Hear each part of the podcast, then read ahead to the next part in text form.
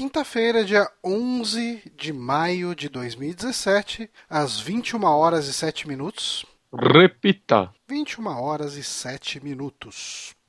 Ah, é, tem que dar play na música, não é o Márcio que vai dar play, porque o Márcio não está aqui. Então vamos ver aqui. A nova abertura, acho que é isso. Espero que seja errado.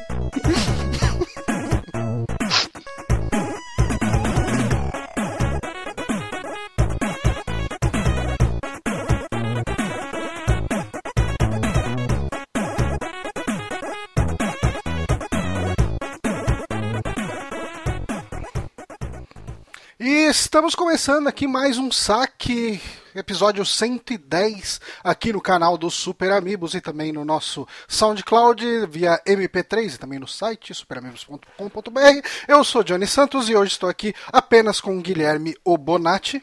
Oi, eu tô aqui com o Johnny. Sim, estamos nós dois, um com o outro, para uhum. apresentar esta maravilha de programa. Lembrando que você pode acompanhar esse programa ao vivo todas as quintas-feiras, às 21 horas, no youtube.com/barra superamigos ou em formato MP3, na segunda-feira, no soundcloud.com/barra superamigos ou ali no site. Enfim, eu estou repetindo isso tudo porque eu tinha esquecido que isso tudo estava nesse texto que a gente pode ler aqui na pauta. Olha que coisa bonita. Um, enfim, é, como que o Márcio começava isso? Ele falava do dia, que todo dia tem uma merda? Sim. É, ah, as pessoas talvez se perguntem por que, que não tem Márcio aqui. O, o Márcio, ele não estava muito no climão de, uhum. de gravar.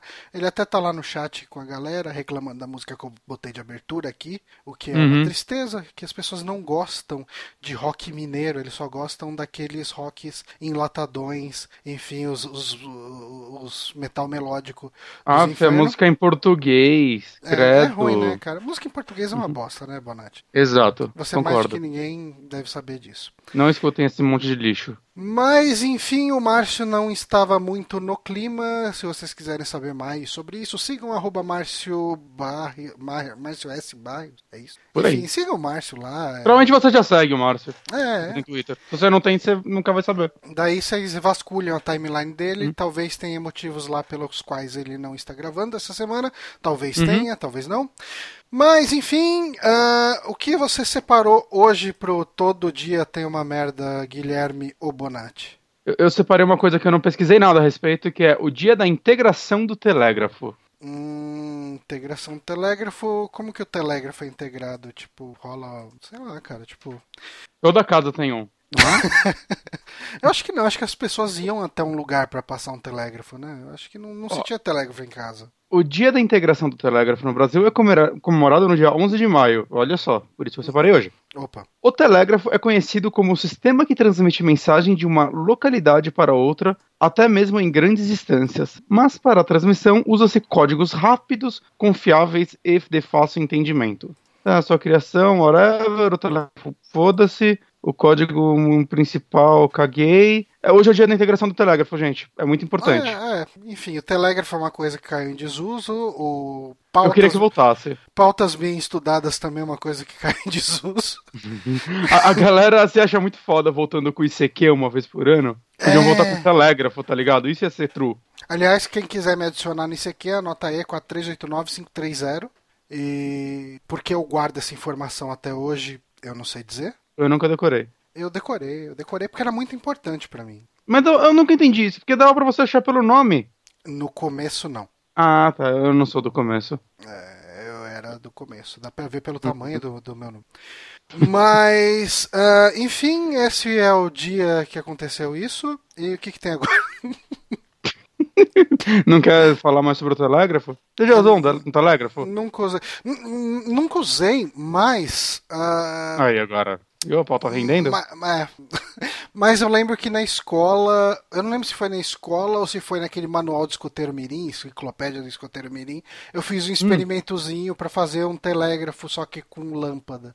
E hum. base, Tipo, é um, é um, experimento super elaborado, no qual você liga uma lâmpada com fios e você uh, bota um prego e uma chapa de metal para fazer o contato, e daí você fica batendo a chapa de metal e o prego, enfim, e, e, conforme você vai encostando, né, a chapa de metal e o prego, eles fecham o circuito para acender a lâmpada. Aí você fala que você está uh, eh, fazendo uma mensagem em telégrafo, dependendo do jeito Olha que aí. você aperta. No, que parada incrível. É incrível, né? Para você saber como funciona o telégrafo. Daí eles mostram uhum. lá o código Morse, que é feito de pontos e traços que, enfim, é, acho que essa conversa não vai chegar em lugar nenhum. Mas não, nunca bom, chega. a gente sempre abre o programa, na verdade, falando de uma coisa que não é nem isso todo, do, todo dia ter uma merda. E essa semana foi uma semana de muitos gastos para mim, você sabe? É, eu, eu comprei uma geladeira, ela chegou, e eu estou uhum. muito feliz com a geladeira nova, porque eu não preciso mais de, descongelar ela, que é um, um trabalho meio chato. Aí depois, inclusive, uhum. eu preciso dar um fim na minha geladeira antiga. Você precisava descongelar a antiga? Ela não, não fazia automático? Não. É, geladeiras eh, muito antigas não tem o chamado Caraca. frost free. E, e, aí, como funciona isso? Como, eu, eu não sei como descongelar uma geladeira. Você desliga ela e ela. Ah, simples, não é um botão, é puxa da tomada. Ela tinha um botão, mas nunca funcionava. Apertava o botão de degelo, não acontecia nada. Hum. Eu tinha que descone desconectar, né? De tirar ela da Você tá uma merda comigo, que eu ia esquecer ou de tirar ou de colocar. Não, você não então, esquece. Ia... Você não esquece não? porque assim, você precisa descongelar ela de tempos em tempos, porque o congelador fica cheio de neve, né? Fica cheio de gelo. E quanto mais gelo tem nele, menos ele gela. Parece uma coisa bizarra, mas é hum. porque hum. o gelo, a neve, enfim, é meio que um isolamento isolante térmico, né? Tanto que as pessoas fazem iglus para se proteger do frio no polo é sul e norte, porque ele realmente isola o calor. Eu, eu, nunca pensei nisso. Iglu é uma parada meio irônica, né? Você vai se proteger do, é, do frio, do frio dentro de uma de casa gelo. de gelo. É, mas é porque ele isola a temperatura. E, é, e daí, assim, isso acontece nessas geladeiras antigas que hum. você, enfim, você precisa descongelar ela de tempos em tempos, porque chega uma hora ela para de gelar as coisas, então você fica puta, porque você vai pegar uma cerveja, ela tá quente. É, e eu nem sei porque que eu tava falando isso, mas enfim, isso tava me enchendo o saco, daí eu falei, vou comprar uma Frost Free logo, porque puta que pariu. Uhum. É, e eu gastei uma grana com isso, daí eu falei, ok, tipo, outra grana que eu precisava gastar era levar o meu carro pro concerto. É, essa e história é mais interessante. Eu levei na segunda-feira e eu já estava esperando gastar uma notinha nele, foi uns 1.400 reais para consertar meu Toma. meu uninho, que se eu levar para vender ele numa concessionária, o pessoal vai pagar uns 5 mil nele. Você deixou um switch lá com o cara? Eu deixei um switch lá com o cara, basicamente. E, e assim, como a gente tinha o podcast hoje, né? Eu peguei, eu levei segunda, peguei hoje, né, o carro. Uh, o cara começou a contar toda a história de vida dele. Porque assim, eu, hum. eu levo nesse mecânico já há algum tempo, né? Desde que eu moro aqui, é, faz uns 5 anos, eu levo nesse cara. E ele começou a me contar, porque esse cara, é, na verdade, assim, a oficina é do pai dele, e ele trampa lá também. Ele estava contando que brigou com o pai, que ele estava fazendo reforma, que como isso zoou a vida dele, como ele gastou muito dinheiro, daí ele se estressou com o pai dele, pediu demissão. Aí ele contou que ele foi trabalhar de Uber e eu tava com muita pressa de ir embora dali porque a gente precisava gravar, eu precisava estudar a pauta, e precisava você tá organizar... cagando pra vida dele. A história não era nem mal contada, foi era uma historinha ele legal, contava bacana, bem. contava bem e tal, tava até interessante, mas eu precisava mas sair. Tava para esperar o filme dava pra esperar sair o filme, com certeza. Aí eu falei, ok, então, Michael, preciso. O nome dele é Michael. É, então, Michael, eu preciso sair, cara. Eu preciso. Tem uns negócios pra fazer lá em casa. Ah, não, firmeza, E eu saí com tanta pressa que eu bati o carro na saída do mecânico. É, tipo assim, era. É, enfim, é difícil de descrever, mas é, é como se fosse tinha umas vigazinhas de madeira prendendo um telhado ali no, no, coisa e era muito estreito e eu tava dando eu tava prestando atenção na viga da esquerda uhum. e fui esterçando e bati o carro na vigazinha da direita e ralei, amassei o paralamas. E enfim, se eu quiser deixar o carro bonito, vai ser mais uma notinha que eu vou gastar. Ah, Mas eu descobri que o nosso amigo Power Otaku, que ele é o moderador desse chat maravilhoso aqui do pessoal que acompanha a transmissão ao vivo, ele é funileiro, e, enfim, ele trabalha com funilaria ah, é? e pintura. Eu descobri isso, só que eu até levaria lá mas ele é de Barretos, então não seria. Ah, a logística disso tudo seria um grande trabalho. Mas Pera, enfim, ele podia vir aqui consertar para você de graça e ir embora, já que ele gosta tanto de você. Podia, né? Ia ser uma prova podia. de amor. Ia. Uh, Você vai mas... fazer isso, Fora Otaku? É. Tô de olho. Eu tô, tô esperando, tô esperando ele. Eu, eu espero que sim, espero que sim. mas, enfim, essa foi a minha vida, essa foi a minha luta. Mas eu acho que a gente pode ir direto para a sessão dos, das indicações. Ah, uma coisa, eu tentei botar o esqueminha de botar o browser aqui para mostrar videozinhos do que a gente está jogando, vendo e não sei o que, mas quando eu colocava o Chrome para mostrar, ficava uma tela preta no XSplit. Quando eu colocava o IE, ele por algum motivo ele capturava o desktop inteiro. Eu falei, ok, vai ficar sem vídeo, porque, é. enfim. Vocês é, vão ter que se contentar em ver a nossa cara. Fudeu. Mas, Bonatti, o que você está lendo, jogando, assistindo ou fazendo? Muita coisa, mas em especial eu estou jogando Prey. Prey. O, o, o jogo do momento. É, a gente fez uma live dele terça-feira, né? Uma live até um pouquinho longa, mais de uma hora. Acho que quem acompanhou viu bastante do jogo. Eu já dei muito minha opinião lá. Uhum. Mas eu pude jogar um pouquinho mais hoje. Né? Eu não tinha jogado desde a live, joguei mais umas duas horas hoje. E, enfim, vamos por partes, né? Uhum. Vamos por parte da pessoa que não fez pauta nenhuma hoje. É, eu também não fiz nada. Cara, hoje, hoje eu não essa minha semana nada. foi bastante corrida, cara. A minha não foi tanto. Eu tô estudando bastante. Mas tirando isso, não foi tanto. É. Mas, enfim. O Prey é o novo jogo da galerinha do Dishonored, né? Da Arcane. Uhum. Que é uma empresa que eu vou prestar bastante atenção neles, porque eu gostei muito do primeiro Dishonored e estou gostando muito de Prey. Uhum. E eu não joguei Dishonored 2 ainda, mas eu devo jogar na sequência, porque eu peguei ele numa promoçãozinha também. Maravilha. Maravilha. Uh, Prey, pra quem não sabe, ele é a continuação, entre aspas, daquele joguinho de 2006 que levou quase 10 anos para ser feito. Que não tem nada a ver com esse novo jogo. Eles só aproveitaram o nome porque Prey é um nome muito forte. Saca? As pessoas pensam em Prey já pensam em jogo de qualidade. Uhum. Ele não e... tem absolutamente nada. Sim, claro. Ele tem absolutamente nada a ver com o Prey original? Hum, eu não pesquisei para saber se tem algum easter eggzinho. Aparentemente, o nome da nave do Prey 2, do Prey 2017, na verdade, tem alguma referência com alguma coisa. Ela chama Talos ou alguma coisa. Aparentemente, no primeiro Prey tinha isso. Eu joguei o primeiro Prey lá, Prey lá pra 2008, quando eu comprei meu 360. Eu não lembro de quase nada, mas eu lembro que eu tinha gostado muito dele. Assim, uhum. inclusive, eu tinha jogado ele meio que depois de Bioshock. E em muitos pontos eu tinha gostado mais dele do que de Bioshock. Então, e eu gosto muito de Bioshock, saca? É uma franquia que eu, que eu adoro. O Bioshock então, 1 é de quando, você lembra? Mais ou menos essa época, né? 2008, 2009? Não, acho que 2008, 2007. Ah, deve ser por aí. O pessoal do chat fala, daí a gente dá uma atualizada aqui. É, é 2007, mesmo ano. Hum. Mesmo ano não, porque o Prey é de 2006. Eu, como eu comprei meu Xbox em 2008, eu joguei os dois. Eles já existiam.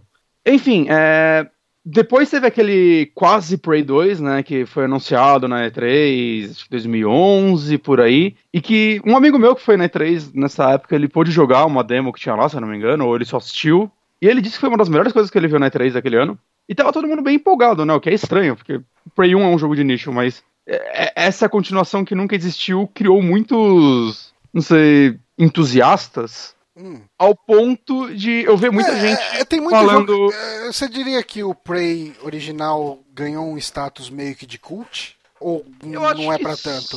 Eu, eu acho que sim, cara. Ele, ele tem um públicozinho que jogou, ele curtiu muito, porque ele era um jogo bem competente. Inclusive, há pouco tempo, assim, antes de sair o Prey 2, eu, eu vi um review, não lembro de qual canal, que fez um review mais atual sobre o primeiro Prey, e ele elogia muitos pontos do jogo, né, ali. Uhum. Ele tem toda a mecânica de portais antes do portal, saca? Os vídeos de 97, 98 dele, que é a primeira vez que ele apareceu, já tinha todas essas mecânicas. Então, ele foi bem inovador, né? Ele foi feito pela equipe, acho que do primeiro do, do Knuckles 3D, hum. se eu não me engano, e pode ser dito que, foi, que é o, o outro jogo relevante deles. É, e tem mais uma pequena relação, na verdade. Na hora de ouvir o Henrique Sampaio comentando isso, eu achei interessante que o sobrenome do seu personagem nesse jogo, que eu esqueci qual é, hum. o sobrenome dele, aparentemente é o nome da. o sobrenome de uma programadora do Prey 1 que meio que fez o jogo acontecer, assim. Ah, isso aqui. Né? Então acho que pelo, aparentemente fizeram uma referenciazinha a ela no jogo, botando o sobrenome dela no jogo. Eu achei legal isso, porque, pelo que eu vi, ela foi uma das pessoas que salvou o jogo nesse projeto de 10 anos. Enfim, muita gente tá, tava reclamando, né, que ah, eu preferia que fosse o outro Prey, o cancelado tudo mais. Uh, eu até reassisti os vídeos dele, ele parecia ser um jogo bem competente, ele tava bem bonito e tudo mais. Só que é uma coisa que eu comentei com você, acho que enquanto a gente transmitia. esse novo Prey, ele tem uma pegada muito mais parecida com Dishonored ou Deus Ex, né? Uhum. Que é, é, aquele jogo em primeira pessoa com skill tree e você escolhe, ah, eu quero fazer um personagem mais ofensivo, eu quero fazer um personagem que vai hackear as coisas, eu quero fazer um personagem, sabe, que vai criar outros caminhos. Que para mim, eu acho que é o meu tipo de FPS favorito. Uhum. Saca? Eu adoro Deus Ex, eu adoro o primeiro Dishonored, sei lá, esse Prey, eu, eu tava afim de mais um jogo assim, desde que eu joguei o último Deus Ex, e esse Prey tá suprindo muito isso para mim.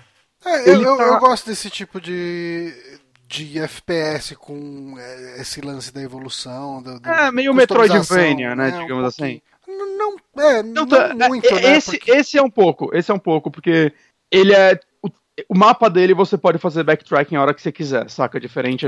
Acho que o Deus Ex você não pode, nem o Dishonored que ele tem um esquema mais aí, de fato. as habilidades que você ganha são habilidades que permitem também explorar coisas diferentes no cenário? As que você ganha por evolução, por, por level, por alguma coisa assim? Sim, sim. É, no caso desse jogo, você pega tipo um item, né? Que você injeta um negócio no seu olho hum. e com que, isso aliás, você. é uma cena muito bonita. Muito bonita. Cenas você... de coisas injetadas no olho são sempre muito boas. Em primeira pessoa ainda. Imagina se fosse em VR, cara. Ia ser um negócio ah, meio impressionante. Se fosse VR, ia ser bem mais gostoso. Mas então, você coloca essa, essa parada no olho e aí você compra uma habilidade, né? Você tem três skill trees no começo, depois você libera mais, tanto coisas, mais coisas dentro delas para você liberar, quanto outras paradas. E sim, é, tem várias partes no começo do jogo que eu olhava eu, cara, não tenho ideia de como acessar isso. E hoje eu já tenho habilidades que eu, tipo, ok, eu vou ter que voltar lá. Uhum. Saca? E junto com isso, o jogo tem um esquema de quests mesmo, né? Tem a quest principal, que você vai estar sempre meio sendo guiado por ela, mas tem muita side quest que, se você quiser fazer, é opcional, vai te forçar a voltar. Hum. É, outra coisa bem interessante desse jogo mecanicamente, eu, eu já já vou falar um pouco da história dele, é a, a, arma de cola dele, que bem inspirado em jogos da Valve, né? Você tem tipo Half-Life 2, tem a Gravity Gun. Ah, inclusive, o, só para dar uma complementar, desculpa interromper, uh, uhum. o Power Otaku ele perguntou aqui, ele falou: Ah, eu vejo muita gente falar que ele parece bastante Half-Life 2 no tom dele. Você sente isso? Cara, você sente um pouco pelo fato de você ser um cientista e a história ter focos de ficção científica, alguns, talvez alguns inimigos, os mimics mesmo, se você olhar eles, eles parecem, eu sei se o nome lembra, né, um pouco, é, assim, eles parecem realmente. Uhum. O Os fato de você andar com uma chave inglesa, sua, sua arma melee ser uma chave inglesa e no Half-Life ser um pé de, pé cabra, de cabra né? eu acho que nessas coisas lembra, só que eu sinto um clima muito mais Bioshock nele. Uhum. É, do ambiente e tudo mais. Muita gente que jogou. Eu joguei muito pouco System Shock. Né, eu, inclusive, tô, tô, maluco pro remake sair, porque eu vou querer jogar. Eu joguei a demo do remake, achei sensacional. Mas muita gente que jogou, eu tô vendo falar que ele é muito na pegada do System Shock. Saca? Que era um jogo bem mais complexo que o Bioshock. Tinha o System Shock ele envelheceu meio mal, né? Dizem. Ah, sim, o primeiro principalmente, né, cara? Ele era aquele. O System Shock a, não tava tendo um remake. Eu não sei se lançou, acho que ainda não lançou. Tem não, um a demo do remake. Tem a demo dele disponível, eles estão fazendo. É bem, bem legal essa demo, cara. Eu tô, eu tô bem empolgado por esse remake. Que estão hum. fazendo o remake e a equipe que, comprou, é, que, tinha, que fez os dois primeiros jogos conseguiu os direitos de volta e tá trabalhando no terceiro jogo. Ah, bacana. Então meio que vai rolar os dois. É até interessante porque eu tava achando estranho quando eu tava jogando esse remake, os gráficos, caralho, tá meio pixelado, né? Mas é, ele é um 3D, só que a textura dele é em pixel. É, é, bem diferente, eu achei, saca? Fumacinha, parece fumaça de pixel. Hum. E aí eu fui ler os desenvolvedores e falaram, não, a gente quis trazer essa onda um pouco do primeiro. Eu achei que foi bem interessante, assim, quando, quando enquanto eu joguei, assim, bem diferente, uhum. saca? Porque remete aos jogos antigos, ao que eles faziam. Eu não sei se eles vão usar esse tipo de design no 3 também. Eu não sei nem se é a mesma equipe fazendo o remake ou 3. Não, não, tenho, não fui atrás de muitas informações. Ok. Mas enfim, junto com essa onda Valve, né, de Gravity Gun ou Portal Gun, esse jogo tem a arma de cola é, glue alguma coisa. Eu achei bem da hora no vídeo. Que o esquema dela é, é, ela é a sua arma multiuso que você vai usar o jogo inteiro. Ela vai desde paralisar os personagens, o que é muito útil, né? Você basicamente cola eles por um tempo limitado e isso vai te dar tempo de você atacar eles ou, ou fugir até você pode fazer plataformas com ela para você subir, sei lá, no segundo andar de um lugar e tudo mais. Ele funciona meio, é como se você fizesse uma escadinha, né, com ela. Sim, sim, funciona muito bem, muito bem. Hum. Ou ela também serve para, sei lá, apagar fogo, para estancar um pouco a eletricidade por um tempo, para você passar uma, por alguma parte, saca? Então é bem legal, é bem útil essa arma, ela tem É, sei lá, uma arma bem feita, assim, uma, uma ideia legal, assim, uma arma de fazer plataforma, né, principalmente. Saquei. Eu, eu gostei muito da ideia dela. Né, você pode dar upgrades nessas armas e tudo mais. E a outra coisa mecânica interessante é que você tem tipo um negócio de reciclagem que você vai achando de tempos em tempos, que lá você pode reciclar seus itens. Você acha ali itens do tipo junk também, né? Ou pedaços de monstros. E com isso você cria quatro elementos, eu não vou lembrar de cabeça agora todos, mas sei lá, orgânico, sintético, sintético saca? Metal, né? Metal, sei lá, algum, algum outro lá, item. Minério, alguns, talvez? Né, talvez, eu não tô lembrando agora os quatro tipos.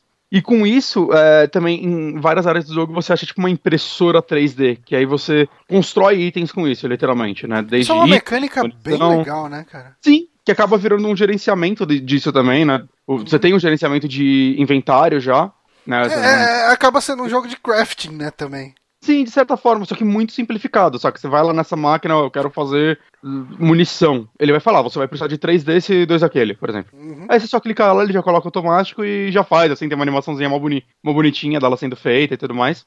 É, e agora, quanto à história, eu não vou entregar muito de spoiler do jogo, mesmo porque, eu não sei, eu não acho que spoiler estragam esse jogo, né? Pelo menos spoiler das partes que eu estou. É, Ele é um jogo que tem muita, muita exploração no cenário, né? Isso parece ser um fator bastante interessante nele, né? Bastante importante pro gameplay. Sim, é, todo o lance até de leitura de e-mails, tipo de Ex, de arquivos, essas coisas, que é, é- é bem essencial. Ele tem vários livros também que você vai encontrando que vão contando um pouco da história do universo geral, saca? Porque ele tem uma temática bem interessante que é o, o Kennedy sobreviveu ao ataque, ao atentado contra ele, né? Uhum. 63? É, 63, eu sei por causa do livro do Stephen King. Uhum. E. E aí, tipo, na história ele começa a investir muito em. em coisas espaciais, né? Em. Uhum. É, É, tecnologia espacial, enfim. Isso, isso, investir na NASA, vão, vão pra Lua logo, essas porra toda. Isso a gente teve um grande avanço nisso e tudo mais. é, e o jogo você se passa, tipo, numa base espacial, uma nave. Tipo, Alien, sei lá, Dead Space e coisas do tipo. E o jogo começa com tudo aquilo que já foi divulgado sobre os, os loops, né? Que eu pensei que ia ser bem diferente, você meio que só vive um loop no jogo, na verdade. E isso tudo tá na demo, que tá disponível na PSN e no, na live. A Bethesda falou que não precisa no PC, porque se você não gostar do jogo, você pode pedir em reembolso. Ok. Eh, Ok, eles confiaram no taco deles. Aliás, teve Não uma sei. notícia que a gente cortou, né, da, da pauta. A gente podia até Hum. comentar bem brevemente aqui que o Steam recebe 60 mil, né, ah, pedidos de refund por, por dia ou por, Por mês? dia. Por dia. É por dia. É, é mais do que eu esperava, mas. É, é, é, eu fico imaginando quanto por cento desse número é sacanagem pura, né? Ah, bastante. Também deve ter muita gente que compra pra testar o jogo e depois pede o refund, saca? Uhum. Mas, não sei. é, Não é contra as regras, saca? Eu, eu acho muito triste quando a galera pega um jogo curtinho de uma hora, salva e pede refund. Eu acho meio sacanagem, mas Totalmente. o ser humano tá aí. Uhum. Enfim, é, acaba rolando esse loop e tudo mais, e no primeiro loop já dá uma merda, assim. Aí você acorda de novo, e aí você vai descobrindo as paradas que aconteceram com você, você meio que não lembra nada. Aí, no decorrer do jogo você vai achando arquivos, vendo pessoas te estudar e tudo mais. E o jogo meio que tá focando em você descobrir meio quem é você, ou por que você não lembra nada e tudo mais. Uhum. É, isso casa com a mecânica principal do jogo, que é a, a sua skill tree, né? Que é o- a injeção no olho, digamos assim, porque essa tecnologia do jogo, todo o lance dela é o seguinte: você vai aprimorando o seu personagem. Só que diferente de um Deus Ex, onde você simplesmente, sei lá, troca seu braço por um braço muito foda e coisas do tipo, esse é um negócio muito mais um implante na mente. Uhum. Então vai, você quer. E você meio que é limitado, né? Você não vai conseguir explodir seu cérebro com tudo. Então, a galera, sei lá, vou dar o mesmo exemplo que eu dei na live. Você quer aprender a tocar piano e tudo mais. Você vai fazer uns implantes, você vai tocar piano pra caralho, assim, você vai ser um monstro. Aí, eventualmente, você fala, foda-se, eu quero ser pintor, cansei dessa porra de piano. Uhum. Você não pode simplesmente tirar. É, eles têm toda uma explicação lá que meio que, tipo, o cérebro não funciona assim. Então, ele meio que te faz um backup de você do momento antes de você fazer o implante de piano. Então, quando você faz isso, você meio que esquece tudo o que aconteceu nesse tempo e você volta a ser a pessoa antes daquele implante e, Eu fico. Eu e tava, coloca um novo. eu tava brisando nesse conceito tudo, eu fico imaginando, tipo, um, um conto, sei lá, estilo é, é, Twilight Zone da vida, né? Além da Uhum. imaginação. Tipo, a vida de um artista num universo desses. Onde é, você, bem interessante. É, você, tipo, assim, se todo mundo pode ter acesso a habilidades artísticas, enfim, habilidades qualquer tipo de habilidade com um simples implante, qual que é o valor que um artista tem num universo desse? Tipo, o que que diferencia? O que que poderia dar uma coisa, sabe, um, um uhum. enfim, um, que poderia chamar a atenção, né, no artista? E, e, dá para dizer que esse jogo tem um clima bem além da imaginação, né? Porque a gente uhum. todas as descobertas que você vai fazer e tal. Eu tô achando a história bem interessante. Né, o desenrolar dela e tudo mais, quase toda é feita por audiologs e coisas do tipo. É, coisa que não, não me frustra, saca? Eu gosto de jogo assim. Eu, eu, eu acho legal esse lance de é, você tá no mapa e você tem que descobrir o que, que, aconteceu, saca? Se você quiser só jogar pelas mecânicas, você pode. Mas se você quer descobrir o que aconteceu, cara, você vai ter que ler ou ouvir alguns audiologs, essas coisas, uhum. né? Pra descobrir mais o que aconteceu, aconteceu, naquela nave, porque ela tá naquela situação e tudo mais, né? Tem todo o lance dos alienígenas e tudo mais que eu não tô me aprofundando. É, e tem a sua história principal que vai sendo contada no, no desenrolar da história mesmo do jogo, da quest principal. Que se você pesquisar mais, você vai achar complementos a ela, saca? O que eu uhum. acho legal também. Né? Mas, sei lá, é, eu acho que ela é bem contadinha, né? Inclusive, eu, eu tava vendo o Chris Avalon, né? Que trabalhou em Fallout 2, uma porrada de jogo aí, foda. Né? Eu gosto bastante da, da carreira dele, digamos assim. Uhum. Wasteland 2, né?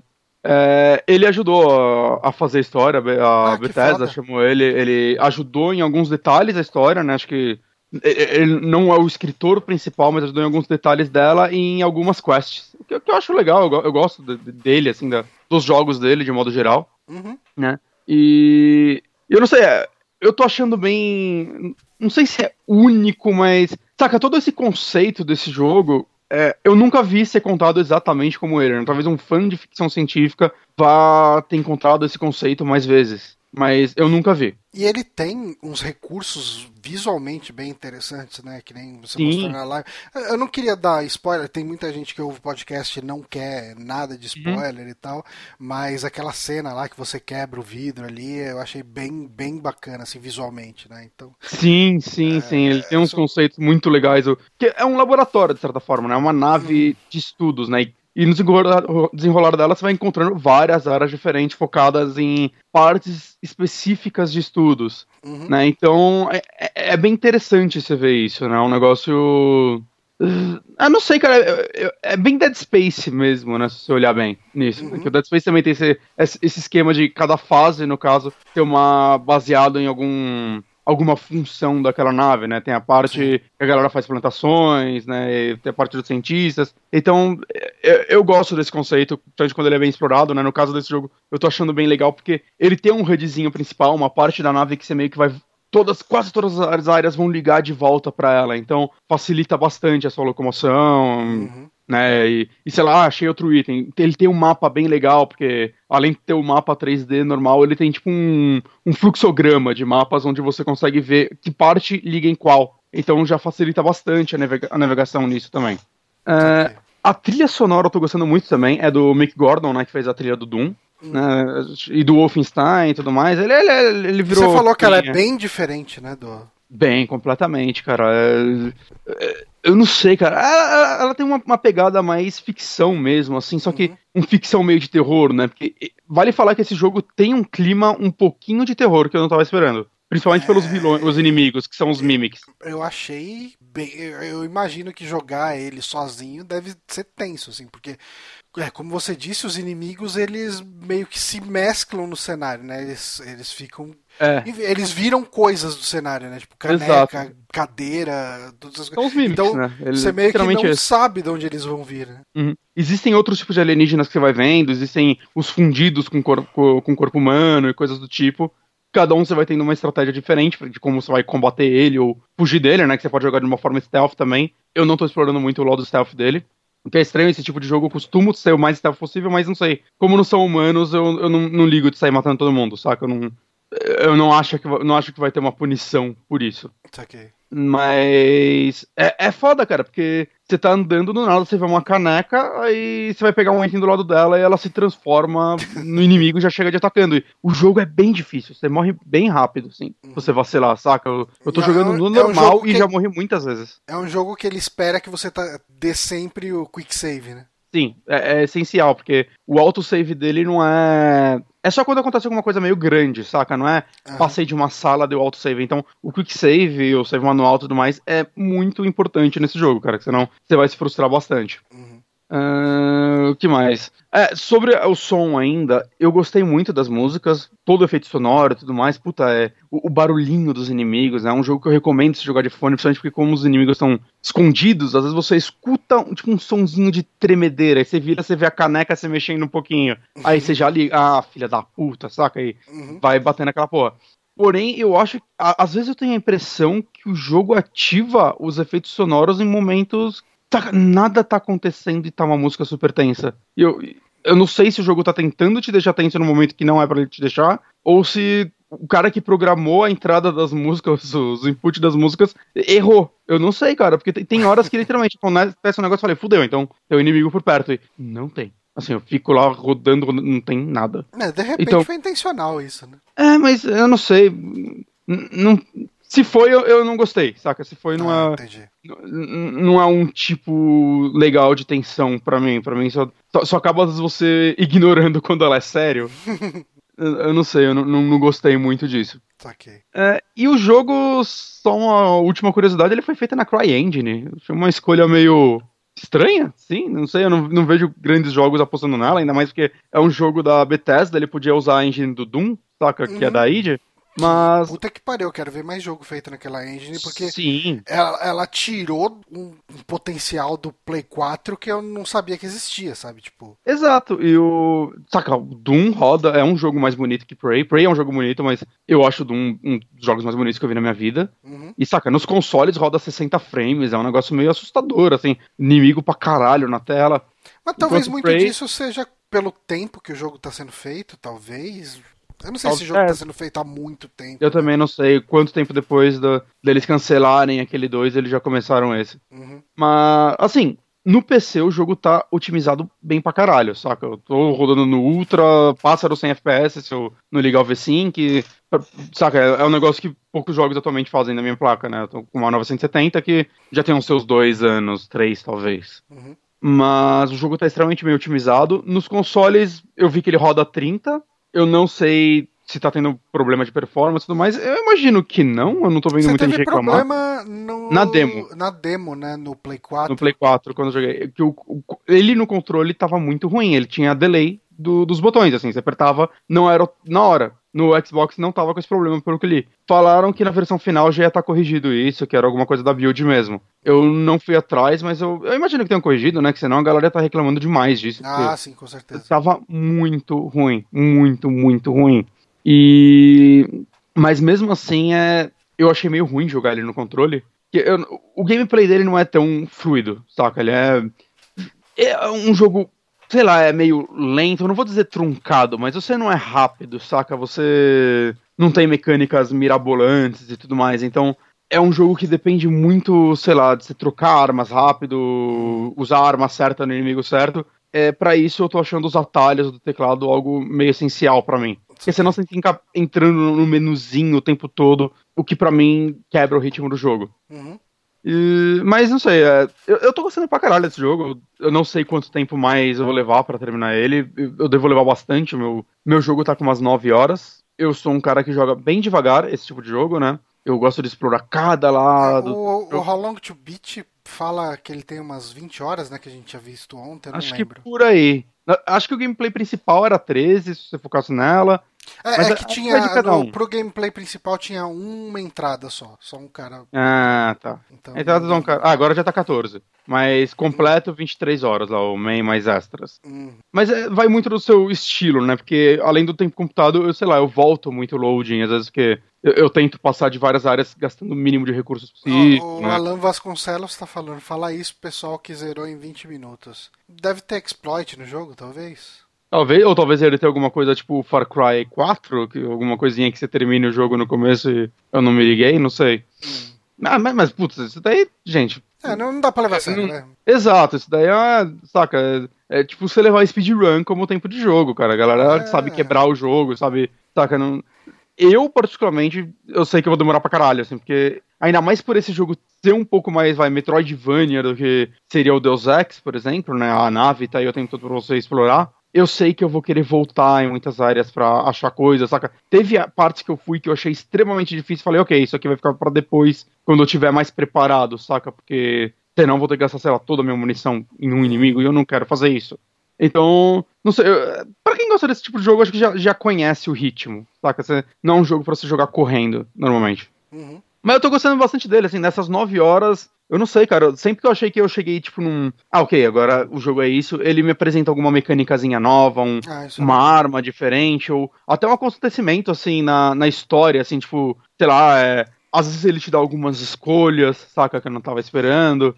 Então, eu não sei, eu tô achando bem interessante. Eu quero ver como essa história vai se desenrolar, porque tá bem interessante também a, a, o desenvolvimento do seu personagem, quem é você e tudo mais, uhum. o que uhum. aconteceu nessa nave, né? Tem todo o lance dele de você ter que achar os cientistas, boa parte deles já mortos, né? Você, você vai achando o corpo deles na nave e de vez ser só um NPC genérico, todos eles têm um nome. E aí tem uns computadores que você vai achando que tem o nome de todo mundo da equipe listado. Aí se você quer achar algum específico, você clica no nome dele ele vai te dar a marcação no mapa de onde ele tá, por exemplo. Né, isso é interessante, que às vezes você lê um, um e-mail de um cara falando, puta, sei lá, o, o Johnny tá lá com, com, com a chave. Uhum. Aí você tá fudido pra ser o Johnny, né? Não, você é. vai lá no computador, você procura o Johnny. Aí você vê onde ele tá, mapa, ele já vai te dar. Um... É, então eu achei um, um esquema bem interessante, até para quem, sei lá, se alguém por maluco querer achar todo mundo, eu, eu, não sei, acho que não tem necessidade disso, saca? Muitos deles só vai ter alguns itens, sei lá, inúteis mesmo, saca? Acho que é uma maçã dentro de um. Mas é interessante para você, esse tipo de desenvolvimento, né? Você achar coisas que você quer, assim, pra explorar sidequests e tudo mais. Ah, bacana. Ah, ele parece ser um jogo bem legal. Eu, eu, uhum. Eu li alguma coisa sobre talvez ele está sendo prejudicado pela política de demos. Demos não, a política de keys para review da da Bethesda, né? Que ela libera as ah. keys de review um dia antes do lançamento do jogo.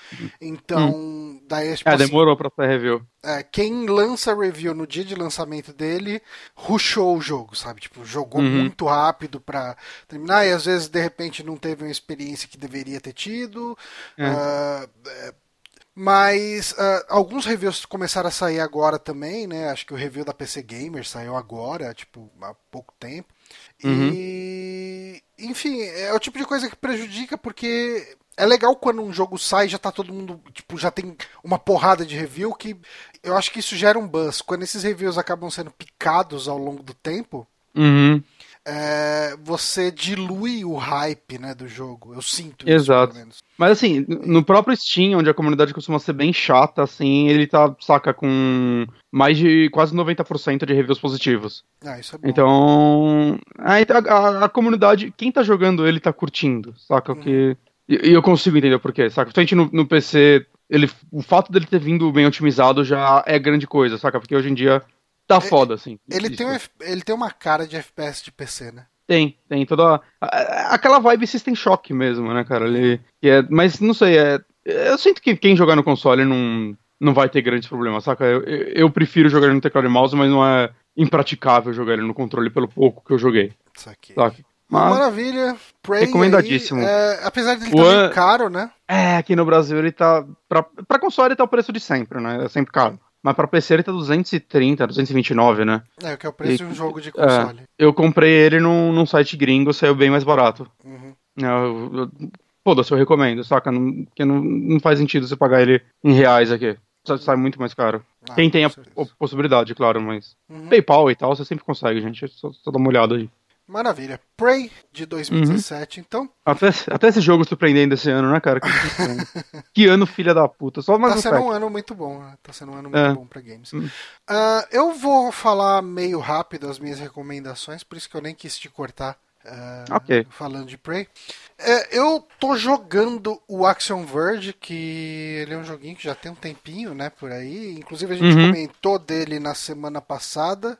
É, que teve a notícia né, do, do o desenvolvedor dele tá reclamando que a Nintendo não tá aprovando o jogo dele, uhum. xingou os caras da Nintendo, enfim.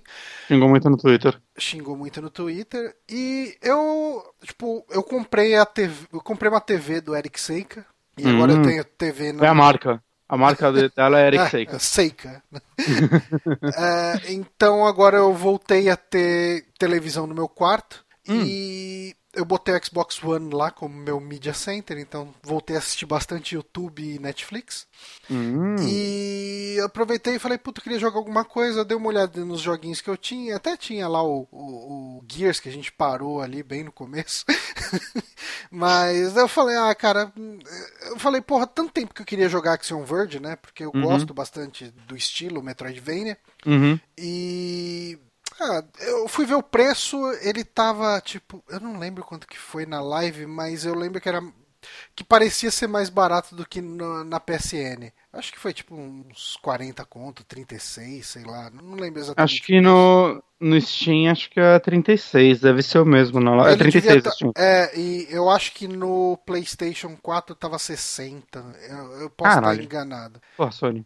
É, mas daí eu vi que o preço era mais ou menos o mesmo preço do PC. Eu falei, ok, Uhum. tipo, eu vou comprar aqui no PC. E lógico que eu comprei e ontem teve promoção no Steam dele a 18 reais. Mas Sim. enfim, faz parte. Ah, mas você tá jogando em outro console, né, cara? Não, não teve no Xbox, então foda-se. Ah, sim.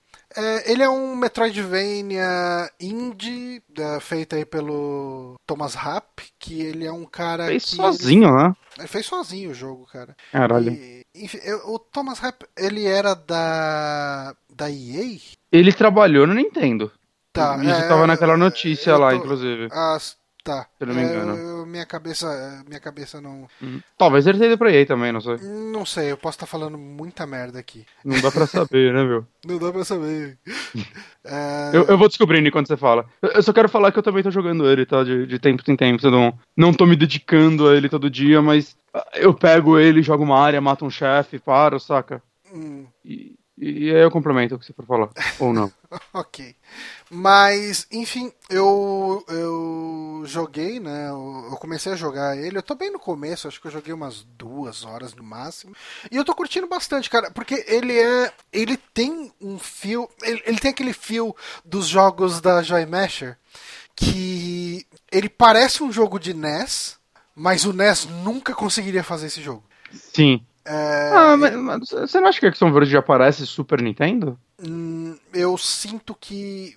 Tem tantas. os- Eu, parece, eu acho que Eu ele parece que- tanto o, Metro- o Super Metroid. Eu, eu não sei, eu sinto que os tiles dele lembra muito mais tiles de, de NES. Hum. Porque você vê muito tile, tipo, os tiles dele tem, tipo, vai, tile, pra quem não sabe, é, digamos assim, todas as imagens desses jogos de, de 8 bits ah, são feitas em quadradinhos, vai, vamos colocar assim, né? Em, em pequenos pedacinhos que são repetidos no jogo. E eu sinto que os tiles dele são mais monocromos, tipo, tem limitações de cores. Assim, tipo, quatro Hum. cores no máximo. Quan- Enquanto que um jogo 16 bits, geralmente você tem um, um, tipo, você trabalha mais com 256 cores, sei lá, 16 cores simultâneas no tile, não, não sei definir exatamente o, o tanto de coisa. Eu sinto que ele tem cores mais limitadas para cada elemento. Uhum. Entende? Tipo, se você for pegar um bloquinho do cenário, ele possivelmente vai ter quatro tons de cor ali, sabe? É, por, por eu não isso, sei. por isso eu sinto ele mais parecido com NES Hum. do que Mas- com Super NES. Mas, é que eu não sei, eu até tô olhando de novo fotos enquanto você fala.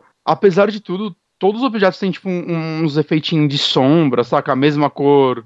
É, mas É, ainda mas- assim é- eu sinto pela limitação de cor. Ah, hum. É, a limitação de cor me remete, ele me faz ele ah, faz ele me remeter mais a NES do que a Super NES. Mas Hum. enfim, é, se quiser falar que parece Super NES também, whatever.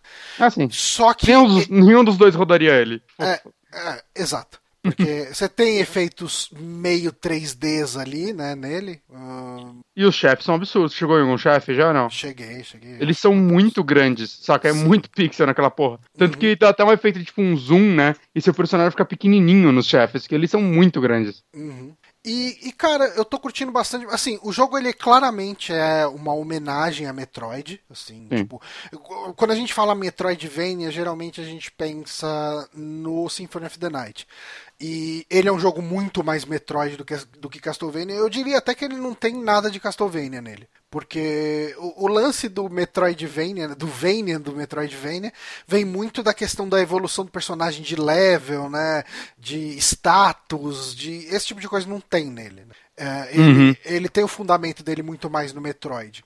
E com o twist dele é muito o lance do glitch, né? Porque é um jogo que você meio que. Você joga com um cientista que entrou num, num computador, numa máquina, enfim. Eu, é, eu, confesso que eu não estou prestando tanta atenção na história dele. Eu é também não. jogando muito mais pelo gameplay do que pela história.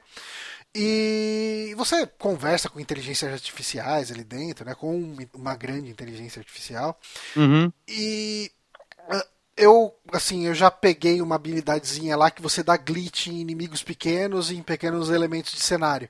Então, você tem bem aquele efeito que tinha em glitch, principalmente jogo de NES, né, que quando o cartucho não estava bem conectado, que vem aqueles sprites tudo zoado, aqueles style tudo quebrado, né, com, com umas letras no meio e tal, que você dava, você tirava o cartucho, dava aquele soprão nele, botava de volta para fazer ele voltar ao normal. Hum. Mas, e, e, daí, assim, você usa habilidades que dão glitch nas coisas para manipular os cenários e manipular inimigos para você avançar, né? É, por exemplo, tem um tipo de inimigo lá que tem um monte de inimiguinho que se você não usar o glitch, você tem que matar cada um deles que tiver na área que você tá. Se você dá o glitch nele, todos os inimigos daquele tipo ficam bugados na tela e se você mata um, todos morrem sabe? É, ele tem mecânicazinhas voltadas para esse lance de você hackear o sistema, né? Hackear o jogo, que eu acho que dá o ar de diferente nele. Mas fora isso, ele é extremamente Metroid, né? Ele é muito, muito Metroid. E eu não tenho como. Uh, como dizer muito mais do jogo além de. Cara, é um é, é uma babação de ovo do, de Metroid muito bem feita, sabe? Sim, já que a Nintendo não faz um Metroid de verdade, assim, quantos anos já será que faz, cara? Eu não sei um Metroid de verdade. Assim, tipo, eu não tô contando do de 3DS. Uhum. Tá, que já faz um bom tempo. O último foi o Other M de Wii, e que nem foi um bom Metroid. É. Então, saca, é, eu, eu, eu acho que a, a, gente, hoje em dia a gente tem muitos Metroidvanias muito bons, saca? Teve o Ori, né? Estão falando muito bem naquele Hollow Knight, mas nenhum deles tem a vibe Metroid como esse jogo tem. Exato. É, ele Assim, eu sinto que ele é. Vai, a minha experiência com Metroid é, é Super Metroid e Metroid Prime, né? O primeiro. Hum. E eu sinto que esses dois jogos eles passavam mais o sentimento de isolamento, Sim. de solidão, de. Porque eles tinham uma história mais séria também, né?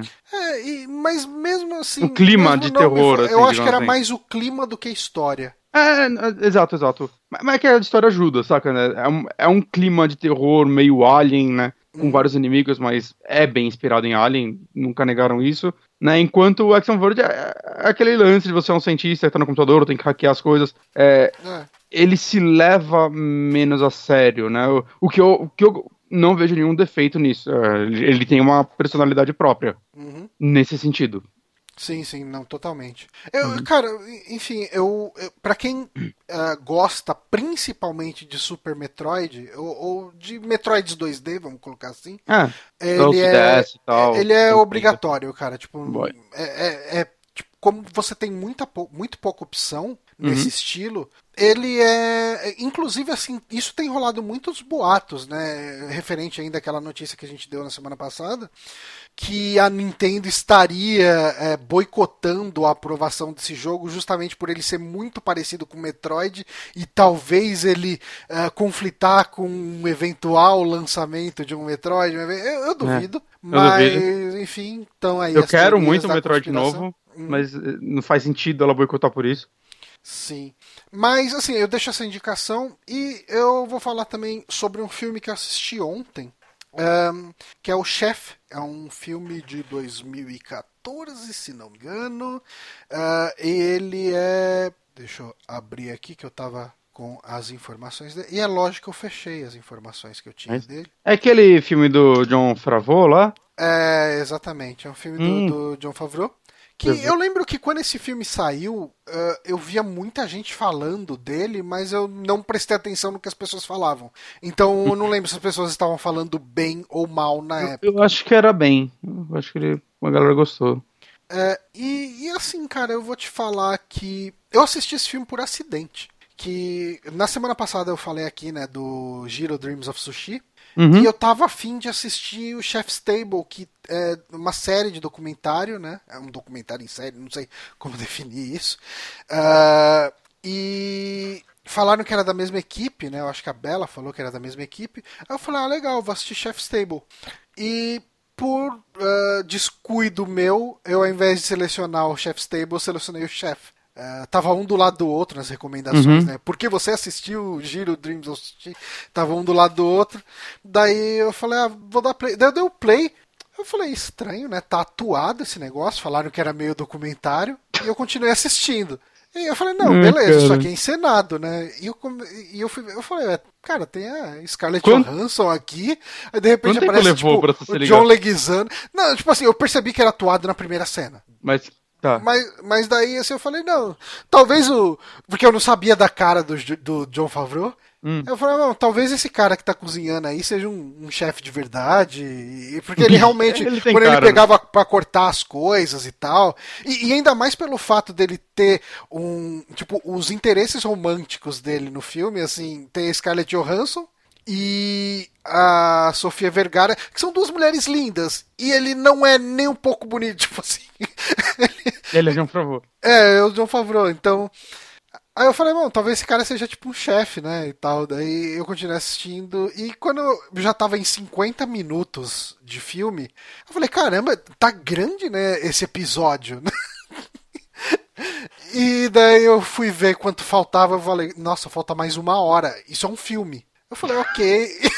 Ai, Johnny. Aí eu vi que eu tava assistindo um filme. Mas. Nossa, velho. Cara. É... Como você faz isso? eu sou esse tipo de pessoa. Caralho. Mas tá. a, a, história do filme, essencialmente, o, o John Favreau ele é um chefe, né? E ele tem, ele cozinha para um restaurante lá que é do Dustin Hoffman, mas o Dustin Hoffman não é o Dustin Hoffman, é um outro cara. Enfim, hum. o Dustin Hoffman interpreta esse cara. Caralho, okay. que, que, eu falei como um animal, né? Como um... Falou. Enfim, você entendeu você falou como falando. você estava entendendo, eu acho. Exato, exatamente. e assim, ele tem Uh, ele é um cara que ele era conhecido pela. Uh, pela ousadia dele nos pratos, de arriscar e fazer umas coisas diferentes, não sei o que e tal. Hum. Só que assim, o restaurante que ele tá trabalhando tá indo muito bem das pernas. Uh, tanto que chamou a atenção de um crítico de cinema que, de cinema. Caralho, mano.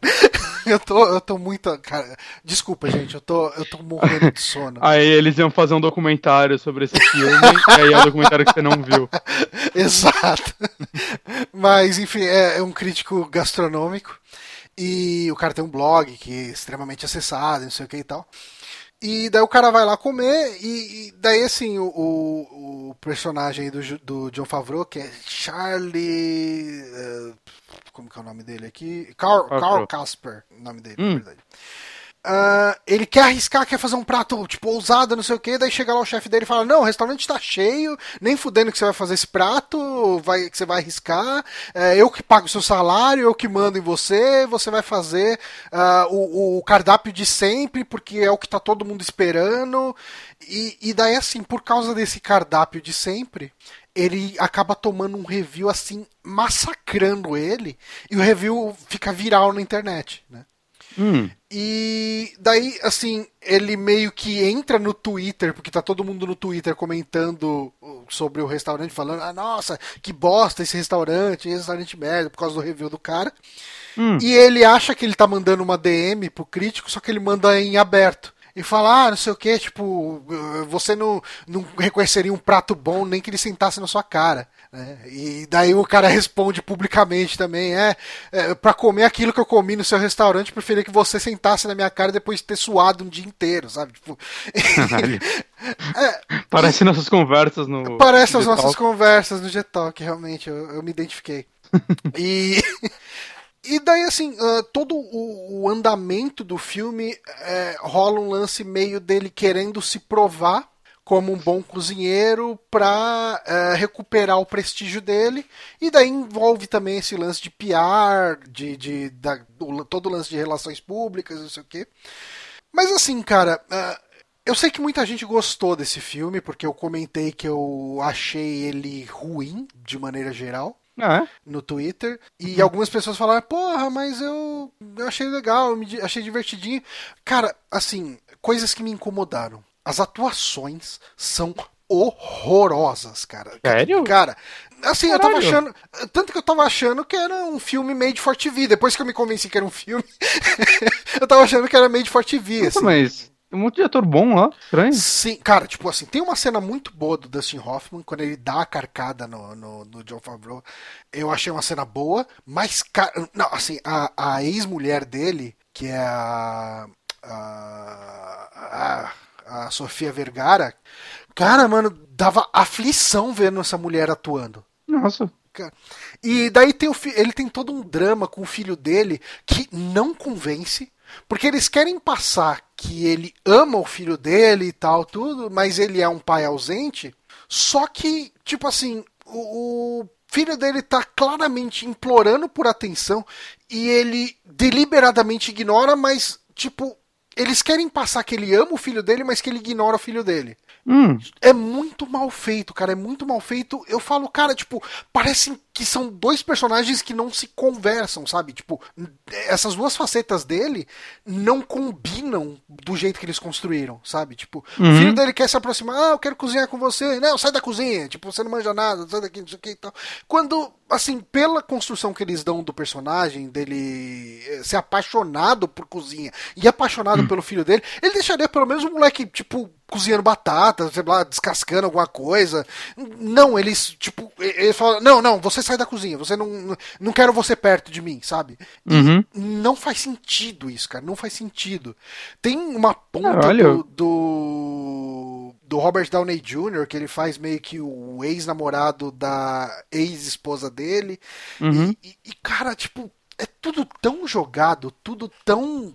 É, Estranho isso, porque é, cara. são bons atores, saca? É, O John Favreau que dirigiu também, ele é um bom diretor, saca? Ele dirigiu os dois primeiros Homens de Ferro, fez o Mogler lá agora que tá todo mundo falando mal bem, Uhum. né? Estranho isso, né? Cara, a que direção desse filme, pra mim, ela soa o tempo inteiro como um filme made for TV. Caralho. Cara, é assim, e, e daí, assim, eu fui ler as críticas depois, falar, ah, é um road movie leve, não sei o quê. Cara, É o que eu tinha ouvido filme, falar, que o- é o um filme filme leve vira, tal. Não... ele vira um road movie depois da primeira hora. E ele é um filme com quase duas horas. Hum, É, E, e quando ele vira um road movie, parece que tá tudo corrido. E parece que, assim, tipo, tudo começa a dar certo demais. Eu falo, ok, tipo, tem uma hora de filme, tá tudo dando certo. Possivelmente vai ter algum conflito, não sei o quê. Não, não tem. Tipo, é só o filme dando certo até o fim. E- e, tipo, assim, sabe aquele filme que parece que toda a construção dele é preguiçosa? caraca. Eu, então, assim, cara, eu assisti até o final, eu não dropei o filme, mas dificilmente eu consigo. ah, dificilmente eu consigo recomendar ele, sabe? Tipo, eu sei que muita Ah, gente gostou, Hum. mas eu achei um filme extremamente fraco e, e bem, tipo. Ele é leve demais, sabe? Hum, entendi. Sessão da tarde. Puta, cara, eu já vi filme mais conflitante na sessão da tarde. Tipo, quando o, o- Renan Foca ele veio falar comigo no Twitter, falou: Porra, achei o filme divertido. Eu falei, cara, eu já senti mais diversão indo pro dentista.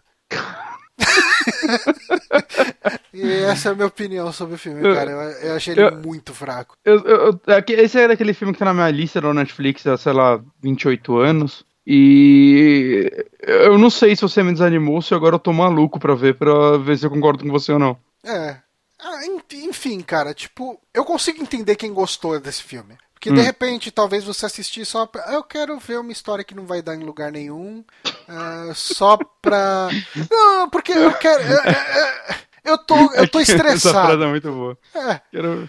Não, é tipo assim, eu tô estressado, eu tô nervoso, eu tô triste, tô chateado. Eu não quero eh, ficar tenso por causa de uma situação desgraçada. Eu quero ver um filme leve. É, é tipo, eu quero Ele jogar é um musou. Saca? É. Desligar o cérebro e só, só deixar o filme passar. É tipo isso, ele é um filme pra desligar o cérebro e assistir. Ok. Ó, o pessoal do chat tá tudo falando que eu tô morto por dentro, todo mundo gostou do filme. É, então talvez você possível. deva assistir. É, Mas Assim, você tá morto por dentro. sim. Uhum, e já já por fora. É, possivelmente, eu tava até fumando aqui durante a gravação. Exato. Pra acelerar o processo.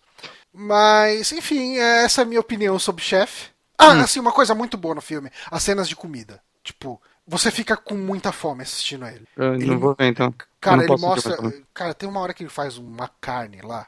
Cara, sabe aquela carne uniformemente marronzinha por fora, uniformemente rosa por, por dentro, sabe? Tipo, uhum. ela, ela, é perfeita.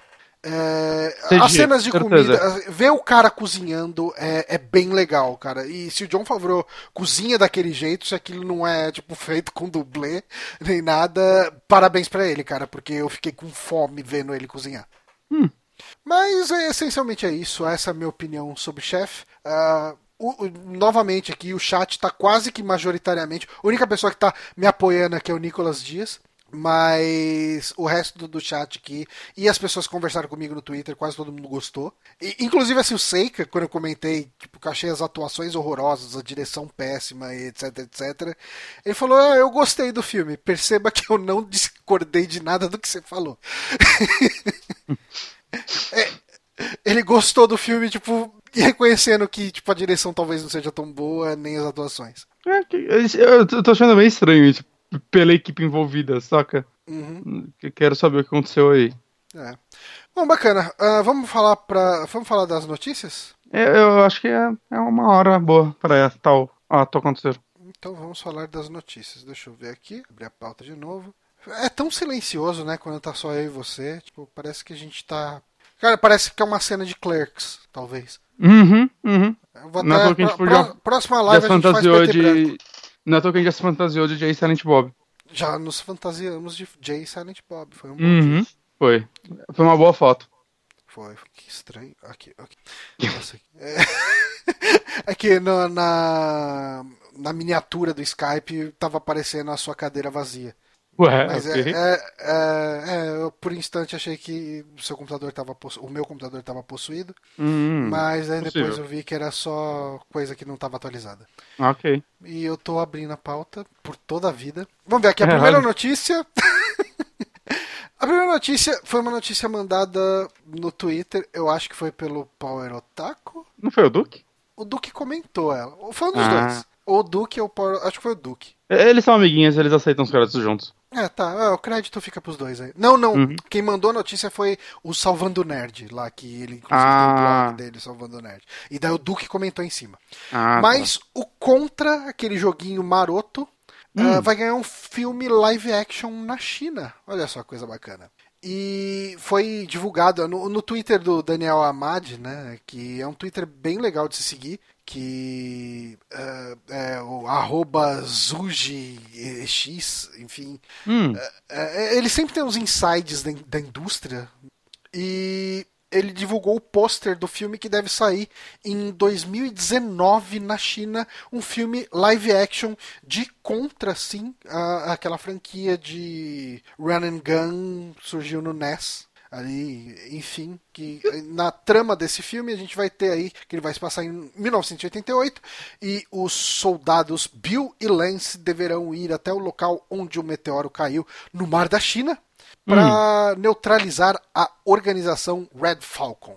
E aí a pergunta: o que esperar de um filme chinês de contra Guilherme Bonatti? Eu acho que vai ser uma das melhores adaptações de game já feita. Fica aqui a minha opinião.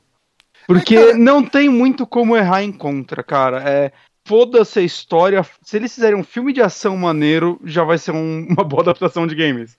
Saca? Então, mas e, e, será que não dava. Não, eu ia falar que será que não seria a mesma coisa que Mario, que não dá não. pra errar na história? Não, Mario, a história já é maluca conceitualmente. Não, e Mario, e, visualmente, saca? Não, não Contra, sei lá, cara, é, é, é um visual de filme de, de ação, sei lá. Uhum. É, é, que ele tem uma. Ele tem uns robôs, não tem? Ou não? Eu não lembro, faz sempre um jogo contra. Tem, tem, tem. Mas, cara, sei lá. É, não vai ser um super filme. Eu consigo ver um filme sessão da tarde saindo daí.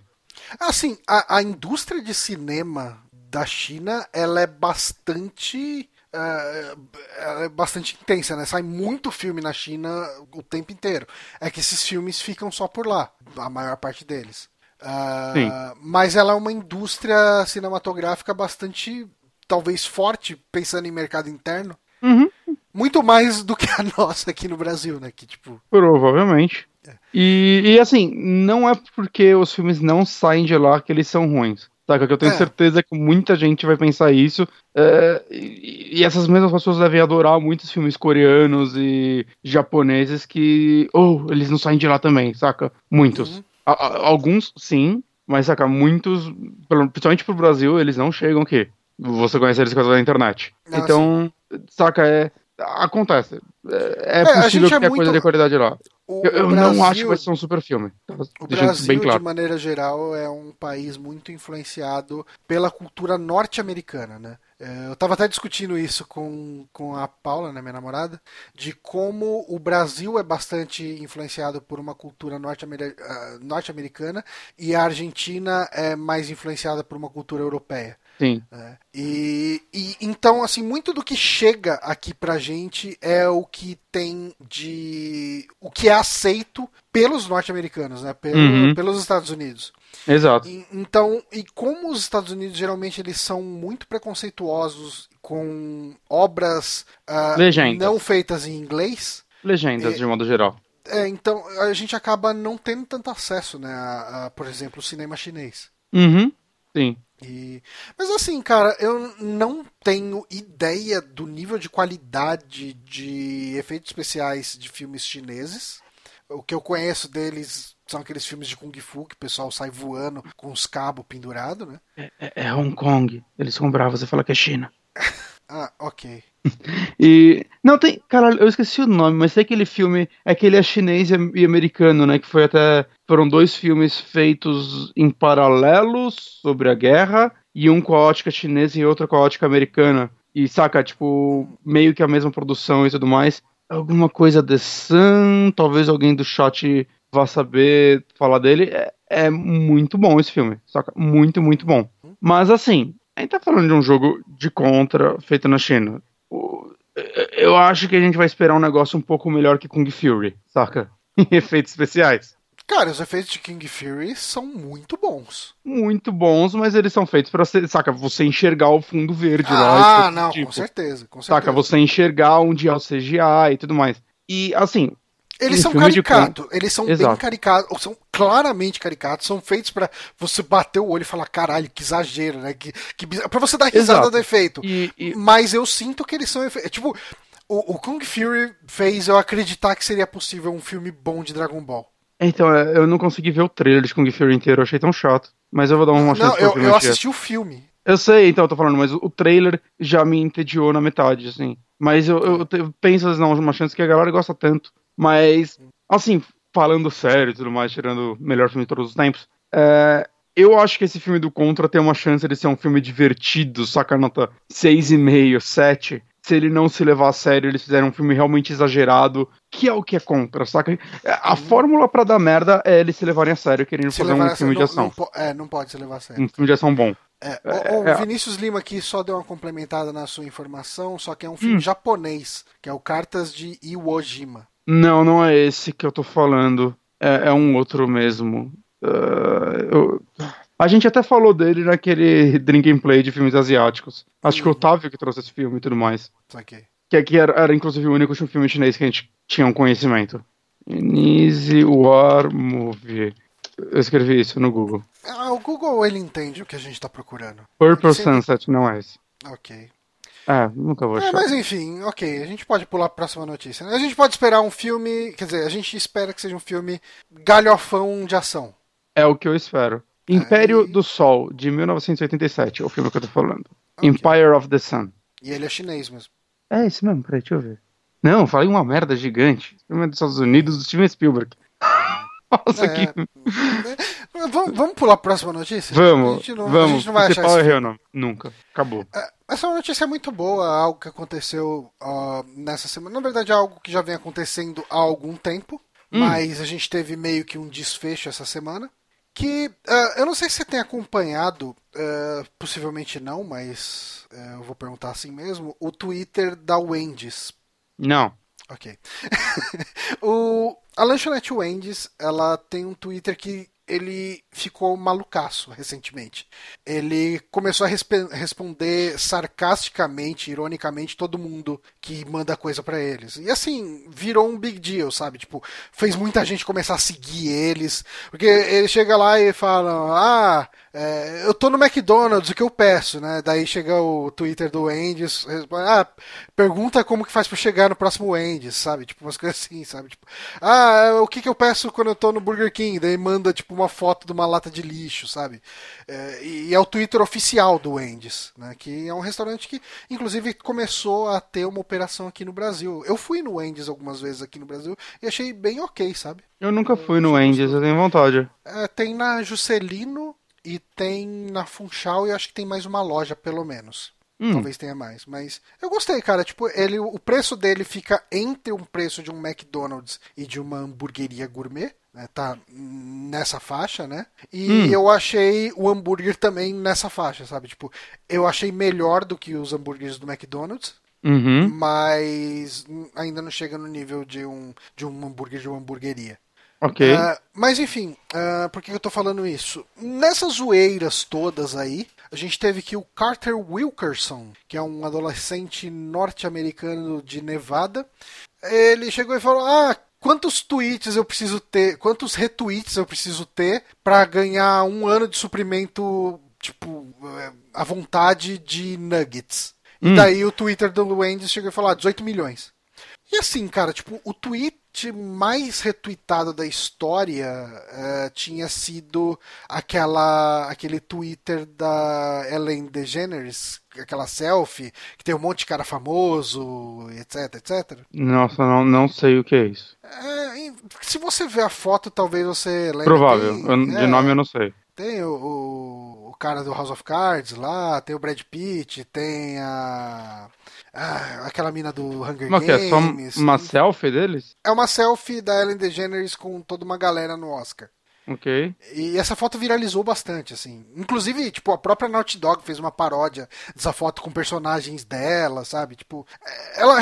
E esse é o Twitter. Esse é o tweet que mais teve retweet na história, né? ou era, eu não sei, tipo, depois eu posso ver aqui o Twitter dele, se ele ainda continua na frente, mas assim, esse cara ele conseguiu mais retweets que esse tweet, então ele virou o Twitter, uh, o tweet mais retweetado da história. Okay. E daí o Wendy's virou e falou para ele: Ok, tipo, você não conseguiu 18 milhões, mas como você conseguiu o tweet mais retweetado da história, a gente vai te dar um ano de nuggets grátis. Só um ano? É um ano, né? Podia ser vitalício, cara. Eu acho que tinha que ser vitalício. É pra uma pessoa só, saca? Eles não vão falir. É, não sei. Se... Não, se eles falirem, esse cara morre antes deles falirem. Se o cara for comer bastante. se ele comer nuggets nesse, nesse ritmo. Ele, uh, eles deram né, esse certificado de nuggets ilimitados para ele, mas um, eles deram uma doação, acho que de 100 mil dólares para uma, uma, instituição de caridade, alguma coisa assim. Mas eu queria perguntar para você, Bonatti, se você pudesse ter um ano de suprimento ilimitado de um tipo de comida, hum, qual comida você gostaria? Caralho. Pode ser o, o, o sushi daquele cara foda. Puta, seria foda. seria muito do caralho. Né? O foda seria ir lá, né?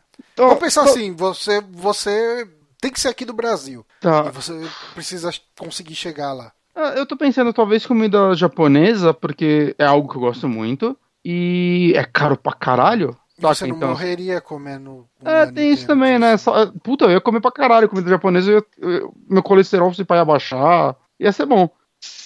É, Agora, se fosse para escolher um lugar específico, eu não sei, porque eu só vou em rodízio, basicamente, né? Então é foda. Oh, o João Felipe Dias ali no chat, ele falou que podia até ser vitalício, porque o Paris 6 deu jantar vitalício pra uma mina que caiu na frente do restaurante. Caraca. E, assim, agora se for pensar em franquia, ah, acho que não, né? Porra. Até, ela caiu, até a mesa dela, come na cozinha. Ó, oh, o pessoal tá Mas... tá sugerindo umas coisas boas aqui. Pizza. Pizza é uma boa. Puta, pizza do Ângelo, cara. Nossa, isso ia fuder minha vida. Eu morri uma semana. O Sim Senhor também seria muito bom. Sim Senhor seria muito bom. Seria muito bom, né, cara? Comida mexicana é bom pra caralho. Mas, mas eu não sei, eu, eu talvez assim, puta, escolha um, eu acho que eu iria de japonês, é que, assim, eu não sei de onde. A gente tem que fazer um, um paralelo com o caso dele. Exato, teria que, que ter um restaurante. Um, não, não, mais que isso, tem que ser um prato. Que ele tem tá. um, supri, um suprimento aí de nuggets. Ele pode ir no Wendy's, assim. Verdade. Mas ele tem que comer nuggets. Lamen, então tem que caso. ser uma coisa. Lamen seria uma coisa que eu toparia. O, o foda é que assim, lamen, quando tá no verão, você não sente vontade de comer. Tipo. Ah, mas você não. Saca, a gente não vai comer todo dia, seja lá o que a gente ganhar, cara, que eventualmente vai enjoar. Uhum. Né? Mas lamen é uma, é uma, seria uma boa, lamen. Hum, é, eu, uma pessoa, acho... tipo, sushi. Eu, eu, apesar de eu gostar, eu nunca comi um sushi tão bom que me faça, tipo, ah, preciso. Talvez porque, sei lá, a maioria das tão, vezes Tão bom quanto o Nuggets da Wendy's, por exemplo. Eu ah, não comi o Nuggets. mas... cara, Nuggets é Nuggets em qualquer lugar. É verdade, né, cara? Da sadia mesmo a bosta. É, é uma carne de frango misturada com papelão empanada. É, é isso. O papelão que dá o sabor ainda. É isso. Caralho, mano, eu fico, eu fico surpreso como esse cara gosta de nuggets. Tá certo, assim, o trabalho dele não foi tão grande. Assim, assim, uma coisa que vale a pena falar sobre essa história toda é que a própria Ellen DeGeneres, né, ela fez campanha para esse cara ganhar os retweets, sabe? Tipo, hum. Então, mas ela se fudeu. Porque ela, quando ela fez campanha, ela falou: ah, dê retweet no dele, mas dê retweet no meu também pra ele não passar. A estratégia dele não foi tão boa. Ó, oh, que assim, eu tô pensando aqui, eu ainda acho que eu gosto mais de hambúrguer do que todas essas coisas, mas uh, o, o, lanche, o, o lance do hambúrguer é variar o hambúrguer, né? Se eu comesse o mesmo hambúrguer do mesmo lugar sempre, eventualmente eu não ia gostar tanto dele. Hum, eu consigo burlar essa regra. Hum. X-salada. Eu consigo comer X-salada todas as semanas pro resto da minha vida e não enjoar. Que eu acho que é o segredo. O segredo é o simples. Porque se você pegar um, um X picanha cheddar na terceira semana você não vai, não vai, mais nem aguentar ver o amarelo do cheddar. Com certeza, isso, isso que você falou é completamente verdade. E, e assim, cara, há quantos anos você come arroz com feijão? É, minha vida inteira. Sei e, lá, quando eu era cara, neném provavelmente não comia, mas. É, então. E tipo assim, não tem como você enjoar de arroz, feijão e bife. Uhum. Pô, mas arroz, feijão e bife bem feitinho assim, ó. Nossa, um agora, é muito então agora, agora. Então, uh, eu, eu acho que eu. Assim, eu iria me arrepender disso pro resto da minha vida, mas eu acho que eu iria num X-salada. E se fosse escolher um restaurante, Zedeli. Eu nunca comi lá. É, o Zedeli não tem um X salada. Teria que ser o Joint Burger. Enfim, uhum. tem um nome bonito ali e tal. Mas eu acho que seria o, o, o Joint Burger do, do Zedeli que eu acho que é o melhor hambúrguer que eu já comi. É, o melhor hambúrguer que eu comi é de um lugar chamado Los Mariachis, lá de Santo André. Eu amo aquele hambúrguer. Hum, mas eu já saco. É, então, só que eu, eu, conheço o dono, e não é por isso, eu fui lá, saca, por educação, porque você conhece a pessoa, e quando eu comi eu falei, como assim ele sabe fazer isso? É, é muito bom, é muito bom, só que eles ganharam vários prêmios lá e tudo mais, já foram os chefes foda lá comerem o lanche dele e elogiar, saca, matéria de revistas, caralho, é, é muito bom esse lanche, mas eu ia chamar sacanagem ir lá e não pagar, porque eu conheço ele. Então ia Aí é trouxa. Ah, trouxa, ver cinco e tacar um no chão ainda. Vá, não paguei essa porra. Mas, mas, mas enfim, a notícia é isso, né, cara? Uhum. A gente não tem muito mais como discutir a respeito disso tudo. Mas. Costela uh, uma... do Outback. Caralho, costela do Outback é. Vitalícia. Oh, mas, Só de sacanagem cara, com purezinho de batata junto. Eu vou te falar que a, a minha senhora veio aqui em casa um tempinho atrás e fez uma costela hum. que, rapaz, eu achei que ficou pequeno pra costela do Outback. Caralho. Caralho, mano, mano. Eu hum? sonho com essa costela. Mas Vamos ó, assunto Você sabe, tá sabe, que que é me... sabe o que é melhor que a costela do Outback? O quê? A, aquela costela de boi do seu pai. É. Ela é muito melhor que o Cela Outback. Mas ela vitalícia ia ser foda que aí eu ia foder meu pai, né? Ele ia ter que ficar cozinhando Sim, o dia inteiro. Isso é realmente. Isso seria um problema. Até porque ele botou pra assar no bafo umas 10 da manhã pra gente comer às 6, 7 da noite, não foi? Foi por aí. É, então, é, seria um, um, trabalho que eu não queria que seu pai tivesse. Mas, é. enfim, uh, vamos falar aqui sobre a Square Enix que abandonou hum. o estúdio de Hitman. Você tá... pode desenvolver essa notícia pra gente? Posso, assim que eu abrir a pauta aqui? É... Você tava com a Cara, pauta fechada até agora? Não, não, a pauta tá aberta, mas é, a notícia, eu não tinha clicado nela. Já cliquei. Mas assim, a, a Square falou foda-se e jogou no lixo. Não, ela ela botou pra venda. A, a EO Interactive, é esse o nome dela? IO Interactive. IO Interactive. É, tipo, ela tava fazendo um jogo novo. É bizarro que ela tinha confirmado a segunda temporada de Hitman já, se não me engano, eles já tinham falado o que ia fazer e tudo mais, né? E só que eles estavam trabalhando numa franquia nova. É, a Square a decisão de, tá aqui escrito que a decisão da Square resultou numa perda de 4 milhões 898 mil ienes? É, não, é, cerca tipo, de 39 é, milhões de euros. É, melhor, melhor converter direto para euro, porque... Uhum. Aqui tá escrito em euro, uhum. que é Eurogame portuguesa. É, porque, eu não sei o quanto disso era de investimento nesse jogo, mas eu não tô entendendo essa decisão dela, cara, porque, saca, o Ritmo foi um jogo tão aclamado, é, eu não sei o quanto ele vendeu, é, possivelmente Mas... não deve ter vendido muito. Ou talvez não ter vendido tanto quanto ela esperava que fosse vender. É, mas esse que é o problema da Square, ela sempre tem projeções irreais, cara. É. Sempre, sempre, cara. É, é, porra, não é, não é à toa que é uma empresa que quase faliu por causa de um filme. Saca? O primeiro filme do Final Fantasy. Uhum. E, cara, assim, acho que o que resta é pra gente torcer pra alguma empresa competente comprar a IO Interactive e deixa seguir, porque eu tô realmente frustrado com isso. Eu, o ritmo eu coloquei ele, acho que na minha lista de top 10 do ano. Se eu não coloquei, ele não entrou por pouco. Tá, que ele foi um jogo que eu, eu gosto muito da franquia e eu acho que o último foi o melhor jogo da franquia. Uh, a equipe tava fazendo um ótimo trabalho de manter isso, saca? Criar eventinhos, mesmo depois que o jogo tava feito, né? Tem, hum. Em dezembro eles fizeram aquele evento inspirado em Esqueceram de Mim e tudo mais. E, Mas assim, eu sempre senti que o buzz desse jogo foi muito baixo. Então. Era difícil ver pessoas comentando sobre ele. Eu vi, tipo, mais imprensa comentando uhum. do que jogadores, sabe? Tipo, a Sim. única pessoa que eu sei que jogou ele é você. Hum. Então, por isso eu tinha que ter comprado mais cópias. Você tinha que ter comprado mais cópias. Tá. Você financia essa merda. Eu tô vendo se eu só acho. É que como ele é um jogo episódico, né? Ele que gerou uma polêmica por ser episódico, que muita gente não aceitou isso, né? Inclusive. Uhum. Mas. Não sei, cara. Se, é, no PlayStation 4, de acordo com o Video Game Charts, ele vendeu 360 mil. É bem baixo. É. Eu bem sinto baixo, que a, eu sinto que o lance dele ser episódico talvez diluiu as vendas. É, não só diluiu as vendas, eu sinto que isso talvez tenha prejudicado efetivamente as vendas. Não diluir, ah. sabe? Ah, vender um pouquinho agora, vender um pouquinho depois. Não. Como ele não teve um mega lançamento, tipo, o lançamento dele foi: ah, eu não vou comprar um jogo que não tá completo. Tipo, e, mas o na triste percepção é que de muita gente. O triste é que esse jogo, eu acho que ele não seria tão bom se ele tivesse sido lançado completo. Uhum. Entende? É, ele foi um dos jogos que melhor aproveitou o esquema de ser episódico. Que eu já vi, porque cada episódio que saía tinha vários eventos focados nele, saca? Que se não fosse episódico, você acha que não ia aproveitar tanto eles. Uhum. E tem todo o lance de feedback. É, todo episódio eles tentaram sabe, criar coisas extremamente únicas que eu não sei se eles conseguiriam um investimento para fazer isso sendo um jogo lançado na hora, assim, inteiro. Será que Hitman é. não precisa talvez ter as asinhas cortadas entre aspas e ser um jogo com um orçamento menor? Mas pra... eu acho que esse foi. O, o, Absolution, eu acho que ele foi um jogo de orçamento muito maior que esse. Uhum. Tanto que ele é o jogo que mais. Puta, cara, ele é mais megalomaníaco, digamos, a franquia, assim. Uhum. E talvez o mais criticado por ser menos ritmo de todos, né? Porque ele tentou transformar ritmo num jogo de ação. Ele tem uma jogabilidade mais. Mais, sei lá, murinho, saca?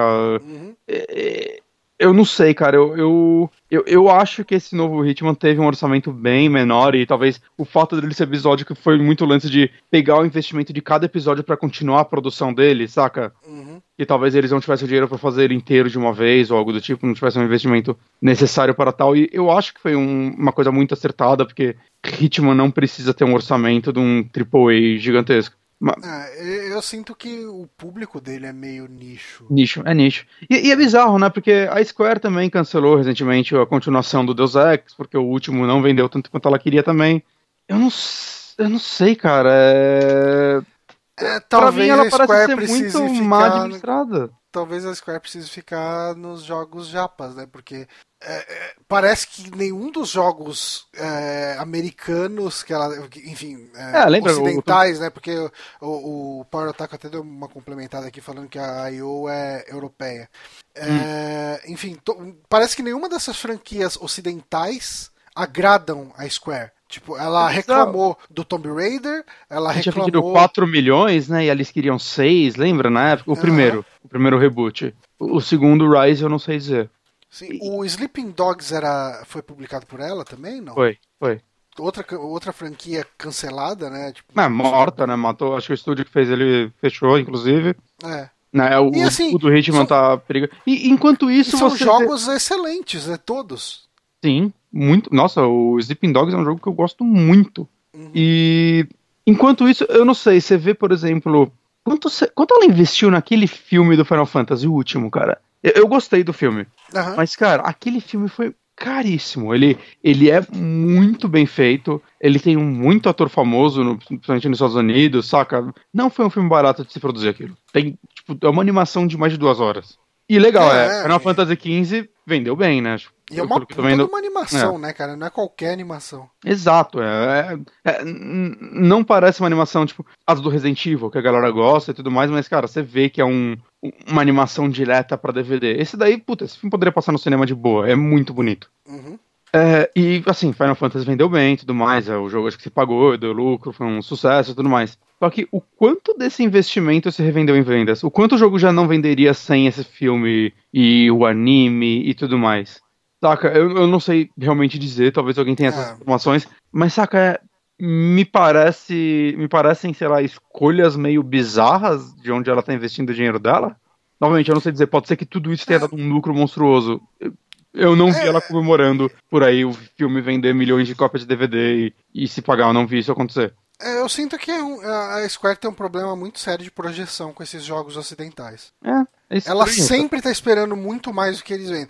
Então, assim, das duas, uma. Ou eles não têm noção dos produtos que eles têm na mão. Possível. Ou eles não fazem um marketing decente para esses produtos. É. Ah, puta, o Deus Ex teve um marketing horrível, lembra? O, o lance do. É, do, dos Black DLC. Life. É, tinha o. lance. Ah, nossa. Eles e teve todo aquele lance também do, do tipo dos DLCs destraváveis de acordo com o número de pré-vendas. Era, era umas coisas bizarras, cara, que não dá pra entender o que tá na cabeça desses, desses caras. É, é, é estranho. Cara, eu não consigo ver uma empresa com tanto jogo bom, aclamado pela crítica, saca? Quem joga gosta muito dele, tá se fudendo tanto, cara. Pra, saca? Do, eh, dois jogos, pelo menos, tiveram continuação cancelada, que é o Hitman e o Deus Ex. Uhum. Como isso tá acontecendo, cara? Isso, isso para mim é má administração. Porque os jogos são bons. Ela não tá sabendo vender esses jogos, eu não sei. É, é estranho, como, como isso pode estar tá acontecendo, cara? E não são nem franquias que você vai falar, ah, são mil casos, tipo, sei lá, Assassin's Creed, a galera fala que enche o saco dele, puta, a venda caiu, mesmo que tenha vendido muito bem os últimos ainda, é, uhum. é, caiu muito e tudo mais, mas você entende o motivo, que são franquias, uma franquia muito milcada. Saca, Deus Ex teve um jogo na geração passada, um nesse. É, um por geração, na verdade, uhum. se você olhar bem, né, desde do primeiro. Então, eu não sei, cara, eu não sei, Hitman também levou muito tempo de um pro outro. Eu acho que ela não tá, porque pegar a galera com saudades desses jogos e vender ele, quão difícil é isso, cara? Eu não sei, eu não sei, realmente é. não sei o que tá acontecendo com a é, Square. É triste. Mas assim, a, a situação da a situação da IO Interactive nesse momento é ela tá à venda, né, pela pela Square, e se ninguém comprar, fecha o estúdio Fechou. A, ela é, falou isso. Adeus Hitman. Todo mundo demitido, é, o pior é isso, adeus Hitman. Porque se ela é. fechar o estúdio, ninguém vai, é, vai ter a boa vontade dela no futuro fazer, saca? Talvez montar outro estúdio para fazer. Uhum. Mas, saca, até aí o Hitman é uma franquia que já ficou na geladeira há muito tempo, do Blood Money Sim. até o, o Absolution e tudo mais. Então, assim, esquece Hitman nessa geração. O que é muito triste, porque o último Hitman acho que chegou um modelo de negócio muito bom, cara. Porque agora eles poderiam vender por temporadas. Quem já tem o jogo pagaria mais barato nelas. Eles poderiam. Ah, sim. Sacar, ah, vamos fazer agora um pack de fases clássicas e vender mais barato, porque, porra, o level design dela já tá feito e tudo mais. É, tinha tantas possibilidades para explorar esse jogo e, e, vender conteúdo contínuo, quase, saca? Uhum. Quase tipo um rock band. De, é, um jogo como serviço, né? Que a gente tava discutindo do, do, da estratégia da Microsoft na semana passada. Exato. Vende o jogo como serviço. É, realmente a gente vai ter que acompanhar e ver se alguém compra. Talvez, então... talvez interesse para alguém, cara. Tipo, talvez o nível de lucratividade que um Hitman dê seja interessante para alguma empresa que não é Square. É, possivelmente. Algum conglomerado. Às vezes até tipo um, algum conglomerado menos conhecido, tipo a Nordic, né, que comprou a THQ, fala, ah, beleza, isso de repente um nível desse interessa pra gente. Compra uhum. e começa a lançar. E tipo, ajuda a popularizar a, a marca Nordic, né? Sim, Sim, com certeza. Apesar da cara. Nordic ter abandonado a marca Nordic pra virar a THQ Nordic, mas É porque, porque a empresa que falia tinha um nome mais forte que. é que é a dela, né? Com certeza. Mas, Mas isso falando em- zoando, mas THQ é, pra mim é uma, é uma, era uma boa empresa, saca? Ela é, Eu é que ela um tinha, não é um nome ela fraco, tinha muito, muito, muito jogo merda, né? Ah, mas. É, mas é, é aquele monte de jogo do Bob Esponja, tipo, Ah, Adventure mas- Time, umas coisas. ah, mas esses daí era, deveriam ser o que mantinham a empresa. Possivelmente, possivelmente. mas enfim. Mas falando em franquias que estão correndo riscos, a, a BioWare Montreal ah, teve aí. ah, foi enxugada, né? O número de funcionários ali está bem reduzido. E a franquia Mass Effect está on hold. Ela está em hiato, né? Melhor dizendo. Ah, os- o maior motivo dele, de, disso tudo está acontecendo claramente são as recepções mornas né, em relação ao Mass Effect Andromeda. Uhum. Mas o que a gente tem lá é que a BioWare Montreal, os funcionários da BioWare Montreal foram transferidos para EA Motive, que também é em Montreal, e eles estão trabalhando aí no Star Wars Battlefront 2, que deve Uhum. sair esse ano ainda, né? Eu acho que esse ano, desse final do Esse ano. Uhum. Eu acho que sim. E ah, os que sobraram lá na BioWare Montreal estão trabalhando numa outra, numa nova IP da, dessa, dessa subsucursal aí, da, dessa sucursal da BioWare, que é uma IP nova que deve ser anunciada na E3, que tem lá o codinome Dylan, enfim. Hum. E o que sobra de funcionário, que é um corpo bastante reduzido, está trabalhando mais em patches e correções pro multiplayer do Mass Effect Andromeda. Então a gente tem aí uma franquia correndo. Assim, ah, não é que a franquia vai ser cancelada ou tem risco iminente de cancelamento, mas a receptividade do Mass Effect Andromeda ah, ocasionou isso com que a, a EA ah, botasse a franquia na geladeira um tempinho pra, enfim, talvez o pessoal sente saudade, talvez pra ver se vale a pena seguir com isso ou não. E, enfim, o que você acha disso tudo, Bonatti? Cara, é, é estranho, né, cara? Porque Mass Effect é um nome que ainda é muito forte e tudo que eu consigo ver é como a EA conseguiu cagar dessa forma. Uhum. Saca, assim, é. Eu conheço muito. Eu ainda não joguei o Andrômeda. Eu devo jogar em breve. Eu quero jogar ele e tudo mais. Em breve não, vai levar um tempo, na verdade, mas eu vou jogar ele, eventualmente. Uhum. Mas, assim, eu tenho muitos amigos fanáticos por Deus Ex que jogaram ele. E muitos deles gostaram, saca? O Márcio é um deles, tem o, o Luatos, né, que é um amigo por nosso. Deus Ex ou por Mass Effect? O Mass Effect. Ah, Fala por Deus Ex? Deus Ex. É. Falei, oh, tá, tá na minha cabeça ainda. O Lotus é um amigo meu também que, puta, ele zerou a trilogia umas cinco vezes pra mais, assim, de tempos em tempos ele salva a trilogia inteira. E, assim, geral eu tô vendo falar que gostou do jogo, essas pessoas, só que mesmo quem gostou do jogo, eu não vejo ninguém falando que ele é um jogo incrível, que ele não, é... Não, não. Ele chega perto do que foram os anteriores, saca? O Lotus mesmo, que você salvou todos várias vezes, ele é um cara que não costuma comprar jogo, ele é o adepto da pirataria, ele fez questão de comprar esse jogo. Ele Uhum. falou, cara, eu encostei o jogo. Como assim? Eu não consigo mais jogar ele, eu não tenho vontade. Ele cansa, assim, não tem nada nele. Saca? E é estranho, e assim, o consenso geral é, tanto de quem gostou quanto de quem não gostou, é, esse jogo precisava de pelo menos mais um ano de desenvolvimento. Saca? Ele saiu. É, ele saiu totalmente sem, sem polimento, né, cara? Ele.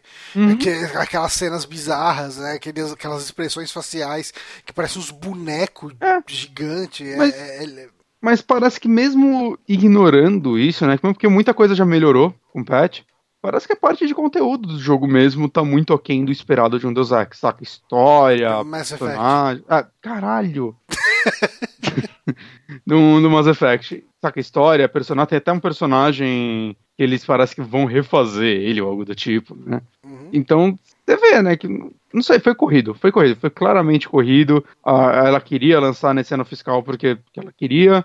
E é triste isso, né, cara? Novamente, assim, gente tá vendo franquias muito grandes indo pra geladeira por um motivo sem dó. sem imbecis, dó. saca? E Mass É, Effect, eu, não sei, principalmente... eu não sei se é um motivo imbecil no caso do Mass Effect. Hum, Porque, assim, o que eu tenho sentido do pessoal que tá jogando Mass Effect, o Andromeda, Uh, eu vi, olhando pelo Twitter, assim, que, cara, o comentário de quem tá insistindo nele fala: caralho, mano, eu não consigo parar de ter sentimentos divididos em relação ao Mass Effect. Uhum. Sabe? Tipo, o jogo ele segue batendo na trave do começo ao fim, sabe? Tipo, por muito tempo. Uhum. É, e, e, não é o que se espera do Mass Effect, né? Não. E, e assim, eu Mesmo com as polêmicas do 3, eu, ainda acho o 3 um excelente jogo. É um jogo muito bom. Tá, é um o final bom. pode é, dividir opiniões, mas eu acho que todo mundo concorda que até lá ele é um jogo ah, saca, tão o, bom quanto qualquer outro. Os fechamentos individuais de cada Nossa, personagem eu acho maravilhoso. Legal, Fechamento do Modin, cara, vai tomar no cu, ele vale o jogo. É, então, eu, eu acho que o, o, Mass Effect Andromeda, ele. Eu acho que ele sofre pela falta de ousadia. É, eu não sei. Assim, é difícil falar sem jogar, eu tô falando é, eu também, opiniões eu também. Eu tô, eu tô de pessoas que eu confio. Exatamente. Saca, mas, mas é tudo que eu ouvi falar dele, dele. É, tudo que eu ouvi falar dele é, ok, tipo, eles vão te jogar numa outra galáxia. E você chega lá e você continua fazendo trampinho de, de motoboy, sabe? Tipo, uhum sei lá, cara, é meio frustrante, né? Você tem, você vende uma possibilidade infinita e na prática você não tem nada, você tem até, mais do mesmo. E até, né, muita gente fala, ah, não, mas eles deram a desculpa do porquê eles se desenvolveram igual você, porque eles usam a mesma arma que você, porque o jogo tem duas raças novas só, eles dão justificativa uhum. para tudo isso. Mas para mim ainda soa. É, eles criaram essas justificativas porque era mais fácil criar elas do que você né, fazer o jogo ah, sim, atingir o potencial que uma nova galáxia poderia ter atingido. Infelizmente. Então eu não sei, assim, é. Eu, eu acho triste quando eu falei um motivo imbecil, é porque eu tô falando um motivo imbecil da, da EA não ter segurado mais esse jogo, dela não ter deixado a galera caprichar mais esse jogo. Porque é Mass Effect, saca? É uma das franquias, não sei, que com o nome mais forte da geração passada. Saca? Que a galera tava no hype fudido. Segurava mais essa porra e lançava um jogo bom, porra. Que, que assim, não é, é possível que eles olharam aquele jogo da forma que eles estavam e falavam, puta, acho que a galera vai a mais. Uhum. Saca? Porque quando, quando todo mundo. Quando todo mundo. Quando a, a recepção é tão negativa assim, é, as Possivelmente internamente é, os caras têm noção do produto que eles estão lançando. Não é possível que só eles achavam que aquilo ia dar certo. Então, é, é, é, é, a gente discutiu isso aqui algumas vezes, que ele tem toda a cara de, ok, vamos aproveitar o ano fiscal, precisa lançar no ano fiscal, sabe? E é estranho, eu não sei o quanto a EA precisa tanto correr com essas coisas, porque ela tem tantas franquias, saca, até anuais que vendem pra caralho todo, todo ano e tal, no final são anuais. Então, é... eu, eu não sei o porquê ela não poderia, talvez, segurar mais ele. Tá, ela não queria gastar mais dinheiro com ele. Tá aí o resultado. É, é, é triste, assim, é triste. Eu, eu, não acho que a franquia deva morrer e nem que ela vá. Não, não, eu também duvido que morra. Mas, assim, certamente eles vão ter que repensar os rumos dela a partir de agora. E assim, o Mass Effect Andromeda, ele foi desenvolvido por essa BioWare Montreal, né? Uhum. Que aparentemente não é a BioWare principal, né? Hum, não, não, não. É um, ele é um estúdio que antes ele tinha sido responsável pelas DLCs do Mass Effect 2 e do 3. Que são muito boas. E esse é o primeiro Mass Effect deles mesmo. É, o Dragon Age Inquisition foi feito por eles? Eu não tenho é, certeza. Eu, eu, eu, acho que sim. Eu achei ele muito bom. Eu acho que a BioWare principal não tá fazendo um jogo do Star Wars, tem um Star Wars da BioWare também. Tem Star Wars pra. Talvez seja isso que eles estejam trabalhando. É. Provavelmente. Que é triste, né? Porque eu acho que Mass Effect é tão melhor que Star Wars, porque eh, eles poderiam criar um negócio do zero e tal, se, se desagarrar do, do KOTOR e tudo mais, e não, agora a gente vai fazer a nossa ficção científica. E deu tão certo, só que eu acho, nos jogos, eu tô querendo dizer, eu acho o Mass Effect tão melhor. E aí, tipo, ah, vamos botar agora o time principal pra trabalhar em Star Wars. Eu não sei se foi isso que aconteceu, eu tô especulando aqui. É. é, assim, eu, eu gosto muito de KOTOR, dos dois, né? Uh, mas uh, Tipo, é que assim, o KOTOR ele era incrível pra época dele. Tipo, eu acho que da mesma forma que Mass Effect é incrível pra época dele também.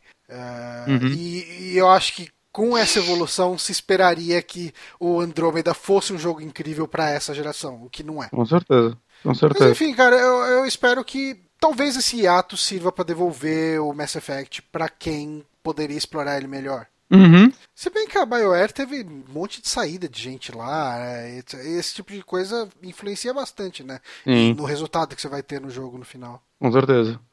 Resultou, né? A gente viu. Hum, é, totalmente. Bom, a gente tá com duas horas de podcast. Você quer ler a última notícia ou a gente encerra por aqui? Qual, qual é a última? é, bom, a Nintendo tá cobrando pro pessoal lançar jogos AAA mais rápido no Switch. É, porque lançar jogo rápido sempre dá certo. Olha, Mass Effect. É, é, eu acho que, tipo, essa é uma discussão que a gente podia ter por muito tempo aqui, Uhum. mas eu acho que a gente pode dar ela só como uma nota, porque senão o podcast vai ficar muito Eu- grande. Eu só quero dizer uma coisa. é, Esse depoimento, junto com uma imagenzinha que vazou sobre o possível cronograma da Nintendo na, na E3, me criou uma preocupação tão grande deles não terem nada pra mostrar nessa E3, que vai ser uma E3 sobre o Mario e nada mais. É Mario e, tipo, tem mais um Arms, jogo no anúncio. Splatoon. Eu acho que Splatoon, talvez, então. Splatoon, Que vai no- ter evento do Splatoon no Arms. anúncio, assim, do, do. No anúncio da E3, ele, ah, não perca a nossa E3. Tem lá Mario e, tipo, jogos de 3DS e NX. De Switch, né? É, então isso daí me criou uma preocupação muito grande. É que assim, mas assim, a Nintendo, ela também ela esconde bastante jogo e surpreende de vez em quando, né? De vez em quando. De vez em De vez quando em é a quando. palavra. É. é. Ela não pode surpreender de vez em quando agora. Assim, esse é o momento que. Não, esse, ela- tipo, ela tem um console que vendeu pra caralho Uhum. e não tem jogo. Então é muito fácil isso virar um problema na mão dela. E a Nintendo, ela tem uma política que algumas pessoas gostam, que é não mostrar, vai, as conferências dela costumam sempre mostrar as coisas que estão próximas a sair. Que é legal, saca? Você sabe que você vai jogar aquilo em breve. Mas em paralelo, é quando ainda não saiu nada, eu acho que nesse momento ela precisa, cara, foda-se, lota de anúncio, cara. Fala Metroid, F0, Star Fox, não importa que vá demorar mais de um ano para esses jogos saírem, não importa que vai levar dois anos, porque as pessoas têm que saber não importa que, vão talvez cancele, né? Exato. As pessoas precisam saber se esses jogos vão sair. É só isso que elas querem. Saca? Pra criar uma confiança. Saca? A Sony aposta nisso e dá super certo. Ela mostra os jogos muito tempo antes. E isso cria toda a confiança que a galera tem nela, que eventualmente vão sair. No caso de The Last Guardian, muito eventualmente, mas. Saca? E a Nintendo, se ela for fazer o evento falando, não, mas olha, você vai jogar Mario, Splatoon, e só mostrar os jogos que a gente já conhece, Não, vai ser péssimo. vai ser Cara, péssimo pra ela agora. Ela precisa a- empolgar a, galera. A Nintendo ela precisa fazer uma E3 no nível da daquela que ela anunciou Splatoon, Mario e- Kart. Mario Mario Kart já estava anunciado, mas acho que. É, teve uma E3 que ela, tipo, que a gente ficou besta, assim. Uhum, Eu acho que foi, acho que teve Bayonetta 2, eu não lembro. sim. Talvez o 2013, acho que foi a C3, 2014. É, eu não lembro o ano, mas teve uma E3 que foi que eu falei, caralho, mano, agora o Wii U vai, né, sabe? Uhum. E daí acabou que o Wii U não foi, e daí ela desistiu oficialmente, que ficou bem claro na E3 do ano seguinte, né? Que ah, é isso que tem, não Uhum. tem nada. Tipo, na Mas outra algo- acho que só mostraram F0, sei lá. Só que a F0 diferença, É, Star Fox, desculpa. só que a diferença é que o Switch já tá indo, então tudo que falta pra ele é jogo pra ele bombar, cara. Tudo que E, falta. e, e- e quando tá todo mundo esperando o jogo é E3. Exato. né? A gente, é, tipo, talvez apareça alguém corrigindo, ah, mas a Nintendo não tá na E3. Cara, a Nintendo faz, tipo, um- uma, Uma conferência na uma E3. conferência na época da E3. Então Exato. ela tá na E3. Ela, pode Ela não até tá não querer estar lá. na E3, mas ela tá. Ah, assim como a EA Mas- também não tá fisicamente lá dentro mais, né? Agora ela é um negócio fora dela e tudo mais, mas foda-se, todo mundo conta com uma conferência da EA. Exato. Mas, assim, cara, tipo, eu acho que ela precisava soltar um teaserzinho de Metroid. Tipo, mesmo que ela não tenha nada, sabe? Faz um teaser. Cara, eu tô. Eu, cara, pra mim pode ser tanto 2D quanto 3D, eu já tô maluco pro Metroid. Eu gostaria que ela anunciasse os dois, assim, em paralelo. Ah, Meio que a Retro fazendo um Metroid Prime novo, porque ela é boa nisso, e alguma outra empresa fazendo um Metroid 2D, assim. Eu, eu ia ficar maluco. Sim. E, cara, tipo, de repente. É que assim, a IP nova ela vai trabalhar agora naquele ARMS que não me convenceu ainda. Não, nem um pouco. Mas, mas o ARMS ele é da mesma equipe do Mario Kart 8, não é? É, mas ainda não muda nada É, também. não, assim. não, me, é, não me convenceu. Eu, eu espero estar errado, mas sei lá, pra mim, não sei, não tá legal o que eu vejo. Tá, É. tá bacana, mas é, é o jogo que eu vou jogar na casa do amigo, eu não vou comprar, saca? Eu imagino que ela vai anunciar um, um remaster do Smash Bros. de Wii U. Eu imagino que ela vai reciclar, na verdade, uma porrada de jogo de Wii U, talvez. Eles já falaram que eles estão fazendo um Pikmin, né? Então talvez apareça. Uhum, talvez apareça. Mas não sei, não sei mesmo, cara. Eu, eu tô preocupadaço, assim. Antes depois desse depoimento, eu entendo que ela quer os jogos rápido, porque, porra, ela precisa. Mas esse depoimento agora me, me preocupou um pouco. Não sei, É, é, é, assim, é, é só, pra, só pra. A gente acabou falando, falando, falando e não falou o depoimento propriamente dito, né? Ah, não? Quer dizer, eu comentei bem por alto, mas uh, basicamente aqui, uh, na notícia, deixa eu ver quem deu essa notícia, é a Eurogamer. Uh, uma fonte da Eurogamer, que é alguém que trabalha num estúdio grande, enfim, eles não falam quem é, obviamente, falaram uhum. que receberam um comunicado da Nintendo para que se lancem jogos de grande perfil, ou seja, jogos grandes, triple A's, enfim, o mais cedo possível. Cadê Porque, Skyrim, assim, caralho? É, tá assim. é, porque, é porque assim, senão vai virar um Wii U 2, né? Tipo, só uhum. Nintendo lançando o jogo, e por mais que a Nintendo lance, sei lá, tipo, uns 4, 5 exclusivos por ano, e, e assim, eu não tô falando exclusivos grandes, tô falando exclusivos no geral, sabe? Tipo, ah, mas o Wii U não tem. Cara, você pega aqueles joguinhos, tipo, sei lá, WarioWare, coisa assim, e bota aí no bolo, você vai ter uns 4, 5 exclusivos da Nintendo no ano. Uhum.